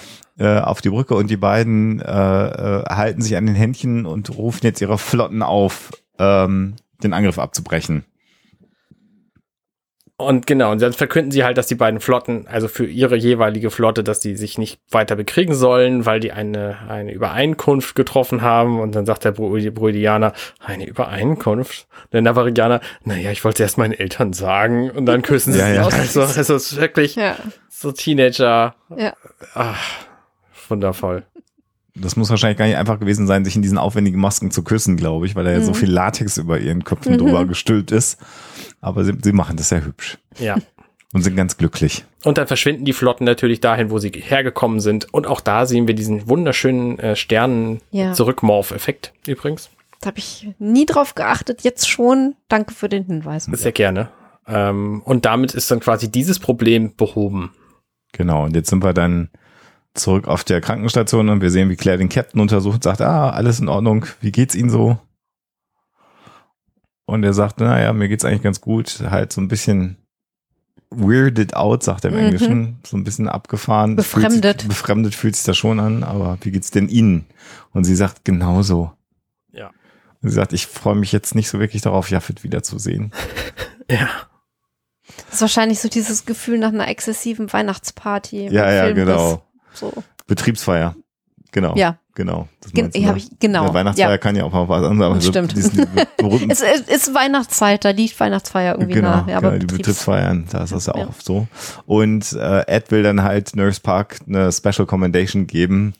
Und der sagte, naja, die meiste Arbeit hat der Computer gemacht und dann haben wir halt schnell ein Pheromon gebastelt und dann haben wir das eingebastelt in die in die äh, Schweißdrüsen der Bruidianer und dann haben die beiden sich sofort ineinander verliebt. Also total elaboriert. ja. Der Nobelpreis dürfte eigentlich nicht fern sein. aber ja. Und der schwierigste Teil war aber, dass sie sich dann die Hände geben. Also das war wirklich anstrengend. Also das war so völliges Runterspielen von seiner fantastisch brillanten Arbeit. Das ist echt. Das sind aber diese klassischen TNG Deus Ex Machina Lösungen, aber auch, die wir jedes Mal erlebt haben. Was total auf, ja. alles total ja. hochgesteigert und dann dauert es genau 30 Sekunden zu erklären, wie sie es gelöst haben. Und man denkt, ja, warum habt ihr das am Anfang nicht gemacht? Ja, war ja gut.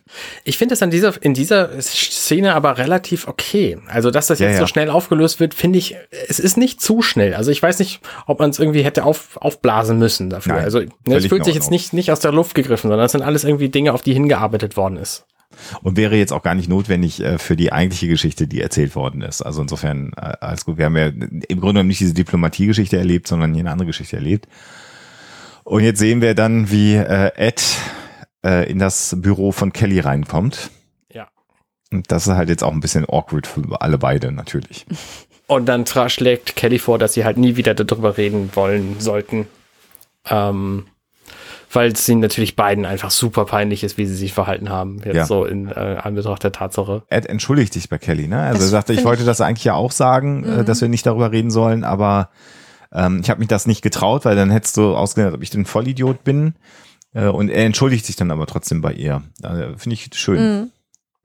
Und dann ist Kelly plötzlich wieder, also bei den beiden ist ja schon das Pheromon weg, wieder sehr, sehr sachlich und sagt, naja, wir haben jetzt aber ein viel wichtigeres Problem. Was machen wir denn, wenn das Pheromon bei den ähm, Delegierten weg ist? Weil dann äh, geht der Krieg ja weiter. Und dann kommt der Rulio rein und hat natürlich auch da Deus Ex Machina das Problem gelöst, weil nämlich dieser Geburtskelch einfach die DNA enthalten hat, die jetzt die Lösung hat, nämlich die DNA stammt von beiden. Offensichtlich stammen die von derselben Spezies ab, beide. Genau. Tadam, Problem gelöst. Müssen sie sich halt teilen. Und äh, Ed sagt dann, naja, das macht es ja viel einfacher. Wenn und sie die Lösung jetzt anerkennen. Genau. Genau. Und Derulio sagt dann, ja, ich, ich, möchte auch kurz sagen, ähm, dass die ganze Sache, und dann wird er halt unterbrochen von Ed, der sagt, danke für deinen Bericht. Ähm, und sagt, die Olympia ist gerade da, du kannst jetzt gerne deinen Shuttle nehmen und abhauen. Ja. Aber dann geht Kelly nochmal auf ihn zu und sagt, Moment mal, der Julio, vor einem Jahr, wie war denn das da? Warst du da auch in deiner heißen Phase? Und er antwortet einfach, vielleicht mhm. und geht. So, genau. und damit ist, ne, ist es nicht alles geklärt, so, nee. aber wir wissen, mhm. okay, möglicherweise Und das War's sagt dann der, das sagt dann der Mhm. fiese Blick auch hinterher. Ähm, äh, der, der fiese Quatsch, der das Gegenteil von fies. Also ne, danach, als er dann weg ist, gucken sich Kelly und Ed an mit einem sehr wehleidigen Blick. Ähm, Genau. So, Moment mal, vielleicht ist ja gar nicht so viel schiefgelaufen, wie wir eigentlich dachten. Und wir, wir konnten da gar nicht selber alle irgendwie was für. Ja. Mhm. Und wir sehen dann jetzt no- nochmal eine Außenansicht, wie der Shuttle von der äh, Orville in die Olympia fliegt und dann ist die Folge auch vorbei. Aber das ist natürlich auch, dass sie äh, das mit einem Maybe enden lassen, ist natürlich auch vom äh, Standpunkt der Autoren her äh, ziemlich geschickt, weil sie sich damit alle Handlungsstränge und alle Spielarten offen halten. ja, na klar. Ähm, also das war schon gut. Damit Ja. sind wir am Ende. Damit sind wir am Ende. Ähm, und damit kommen wir natürlich zu unserer Lieblingskategorie. Mhm. Die Top-Folgen, äh, Top-Folgen, die Top-Szenen, die Flop-Szenen und das Fazit. Wie immer fange ich mit Alexa an. Was sind denn deine, deine Top-Szenen? Jetzt habe ich ein Problem. Ich kann mich nicht entscheiden. Das ist echt, also das ist jetzt echt schwer.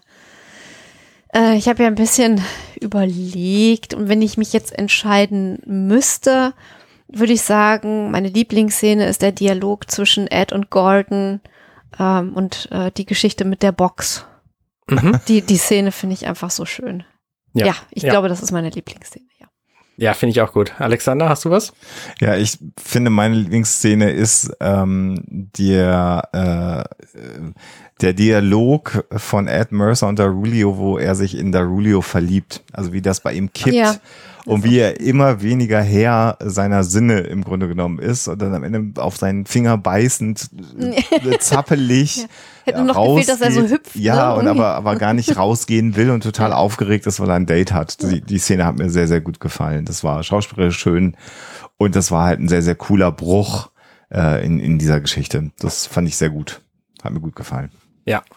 Meine Top-Szene hat überhaupt nichts mit der gesamten Story dieser, dieser Folge zu tun, sondern meine Top-Szene sind die Dinge, wo sie Dan im Auftritt, im Aufzug begegnen und diese komplette Geschichte mit dem, mit der Musik im Aufzug, die finde ich einfach so schön immer wieder als, als Break in diese Folgen reingebracht und ähm, ist einfach wahnsinnig lustig. Die ganze Folge finde ich, äh, finde ich sehr lustig, ähm, mit all den, den komischen Facetten, die da drin sind. Und es sind so viele gute Dinge da drin. Also, ähm, dass Alara zum Beispiel rumerzählt hat, was, Ja. was es mit diesem Alien auf sich hat. Dann diese, diese Gesangseinlage von Jaffet finde ich, finde ich großartig. Ähm, die Szenen, die ihr genannt habt, finde ich großartig. Also, es ist einfach wahnsinnig viel Schönes in dieser, in dieser Folge drin. Ja. Kommen wir nun zu den schlechten Dingen. Alexa, fällt dir was ein? auch das, also es, es fällt mir nicht wirklich was ein und das, was ich jetzt nenne, finde ich nicht mal besonders schlecht, sondern es ist vielleicht Jammern auf, auf höchstem Niveau. Ähm, vielleicht die Sequenz, wo Alara ähm, losrennt, um äh, die Landung des Archäologen, also die Landung von Darulio zu verhindern Mhm. ist vielleicht eine Sequenz, die nicht ganz so sinnvoll ist, aber auch schon davon abgesehen wieder irgendwie lustig. Also wenn, wenn ich mir jetzt wirklich was äh, aussuchen müsste, was ich nicht so toll finde, dann vielleicht diese Sequenz. Weil Okay. sie ein ganz bisschen weniger Sinn macht als der Rest oder so. Okay. Die Szene mit Alara, die ähm, quasi in, den, in die Shuttle Bay rennt, um Da das zu was- verhindern. okay. Alexander, wie ist es bei dir?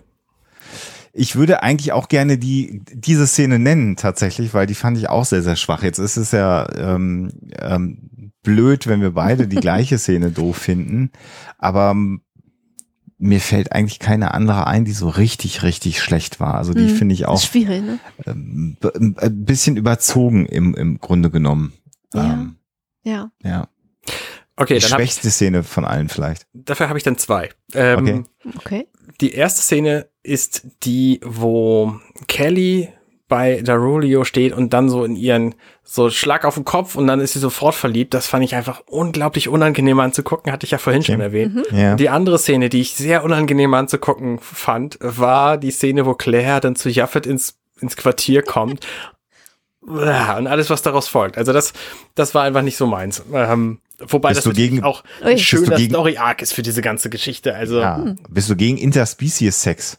Nee, ich bin Was bist ein, du denn für einer? Ich bin nicht so ein, so ein Schleim-Fan vielleicht. bist du ein, bist du ein Spezist? ein Spezist, ja.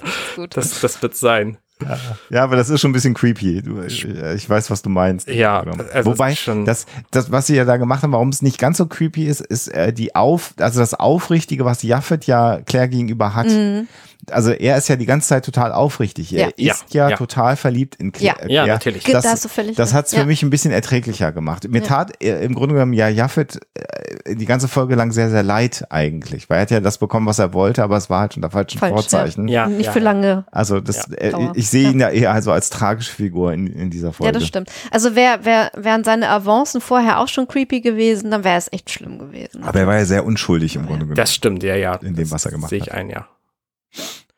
Okay. Dann kommen wir zum Fazit. Alexa. Ich liebe diese Folge. Das ist eigentlich das, äh, mein, mein Fazit. Ich finde diese Folge auf, auf so vielen Ebenen großartig. Diese Leichtigkeit, die tollen Dialoge, die Chemie äh, zwischen den Darstellern, ähm, ja, der Humor, die Comedy, das funktioniert einfach alles. Also da stimmt, an der Folge stimmt einfach für mich alles. Sehe ich ganz, ganz ähnlich. Äh, und es zeigt so ein bisschen, dass wenn man die Interviews und die Idee und, und Seth MacFarlane über die Serie sprechen hört, ist das so ein bisschen der, der, der, so, so ein Fokuspunkt, wo das alles zusammenkommt, nämlich zu sagen, wir wollen nicht nur Geschichten im Weltall erzählen, sondern wir wollen auch die Geschichte der Menschen, die auf solchen Raumschiffen unterwegs sind, erzählen. Mhm. Und so erzählen, wie sie eben vorher noch nicht erzählt worden sind. Und all diese Kleinigkeiten, diese Aufzug äh, C oder D Story vielleicht, die man da so ja. hatte, mit Dan, der halt die ganze Zeit Aufzug fährt und sich Gedanken darüber macht, dass das äh, Liftmusik. Also wer in größeren Behörden gearbeitet hat, da gibt's immer so einen Dan, der dann rumläuft und sagt, wer ist nicht eine der Dinge verbessern will, ja. Idee, wenn wir äh, äh, klassische Musik in der Kantine laufen. Also irgendwelche Menschen in, in Einrichtungen, die Ideen haben.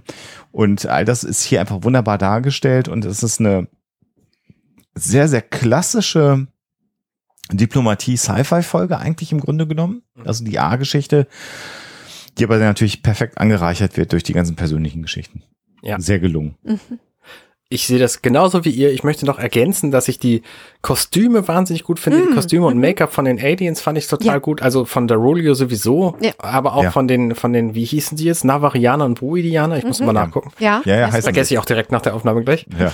Ähm, die fand ich auch sehr gelungen und ich mag auch die, die Konsistenz in dem Schiffsdesign, dass die Olympia, die quasi der Orwell so ähnlich sieht, aus, äh, ist, aber, ähm, aber eben dann doch, doch ein anderes Schiff ist und so.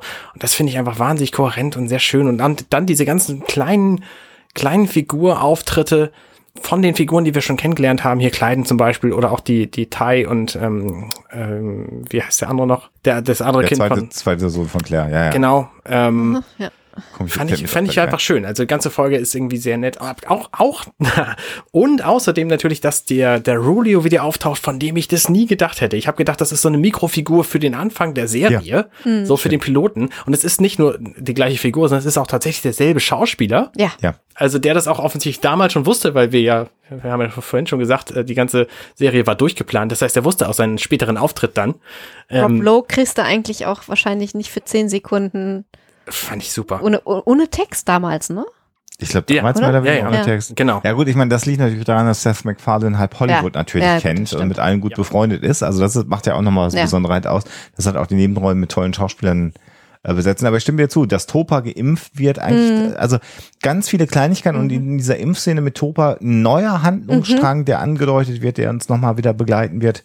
Ja. Das ist schon alles sehr, sehr gut gemacht. Ja. Also das ist einfach sehr, sehr konsistent und das zeigt, glaube ich, wenn, wenn Autoren Zeit haben, eine Idee vernünftig zu entwickeln und man sagt, wir wollen auch die Charaktere gut zeichnen, dass das immer noch geht in Hollywood. Das finde ja. ich halt auch gut. Ja. Ja. Und dann natürlich der klassische äh, Sci-Fi-Kram, dass wir irgendwie hier diese total tolle Lösung mit dem Schild, dann brauchen wir genau diesen speziellen Charakter und dann funktioniert es nicht. Und dann gibt's aber trotzdem diese Raumschlacht natürlich. und diese Botschaftergeschichten sind ja auch klassisch Sci-Fi, hast du ja auch schon mehrfach gesagt, Alexander. Also ganze Folge ist von vorne bis hinten ziemlich gelungen. Ja.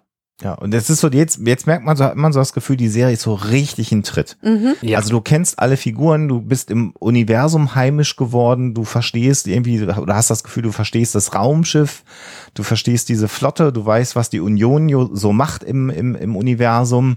Und jetzt entwickeln sich diese Geschichten. Also das ist halt sehr, sehr cool. Und es ist halt die neunte Folge gewesen. Ich finde, das geht unglaublich schnell, ja. heimisch zu werden. Das ja. ist toll. Ja. Ja, großartige mehr Folge. Davon. genau, mehr davon. Demnächst wieder mehr. Habt ihr noch was zu sagen oder sind wir durch? Vielleicht können wir noch erwähnen, dass jetzt gerade dieser Tage im Dezember 2020 äh, der Hinweis kam, dass äh, äh, die dritte Staffel, die Dreharbeiten zur dritten Staffel begonnen haben. Also das ist so, wer den Social Media Kanälen von Seth MacFarlane folgt, äh, hat das gesehen und es gibt auch, glaube ich, einen offiziellen Orville Twitter-Account, wenn ich nicht ganz mhm. mich vertue. Mhm, das war der von Seth MacFarlane. Also die Dreharbeiten zur dritten Staffel gehen weiter. Das heißt, wir sind ja hier in der ersten Staffel und wir wissen jetzt schon, dass es auf jeden Fall eine dritte Staffel von The Orville geben wird und das begrüßen wir natürlich sehr. Ja. Selbstverständlich. Und weil wir es noch nicht gesagt haben, ein schönes neues Jahr euch allen. Weil diese Folge oh, kommt ja, richtig. am 2. Genau. Januar raus. Frohes neues Jahr, genau. genau. Ach, dieses zeitverzögerte Aufnehmen und Publizieren, das ist ja ein Irrsinn. wie das alles funktioniert. Genau. Tolle Technik. Tolle Technik. Also ja. wir hören uns beim nächsten Mal wieder. Ja, macht's gut. Kommentiert ja. fleißig. Genau. Äh, gerne Twitter, aber auch gerne auf der Homepage und dann lesen wir das auch vor und beschäftigen uns mit euren Kommentaren. Genau. Genau. Es war mal wieder ein Fest, Arne. Oh ja. Ja, schön, dass ihr dabei wart. Macht's gut. Bis denn. Ciao, ciao. Tschüss, yes. Hey, ich bin Arne und das war offenbar The Orville. Wenn euch dieser Podcast gefällt, dann unterstützt mich doch gern. Ich schneide, produziere und hoste diesen und weitere Podcasts, wie auch andere Projekte im Netz. Informationen zu Unterstützungsmöglichkeiten findet ihr auf compendion.net.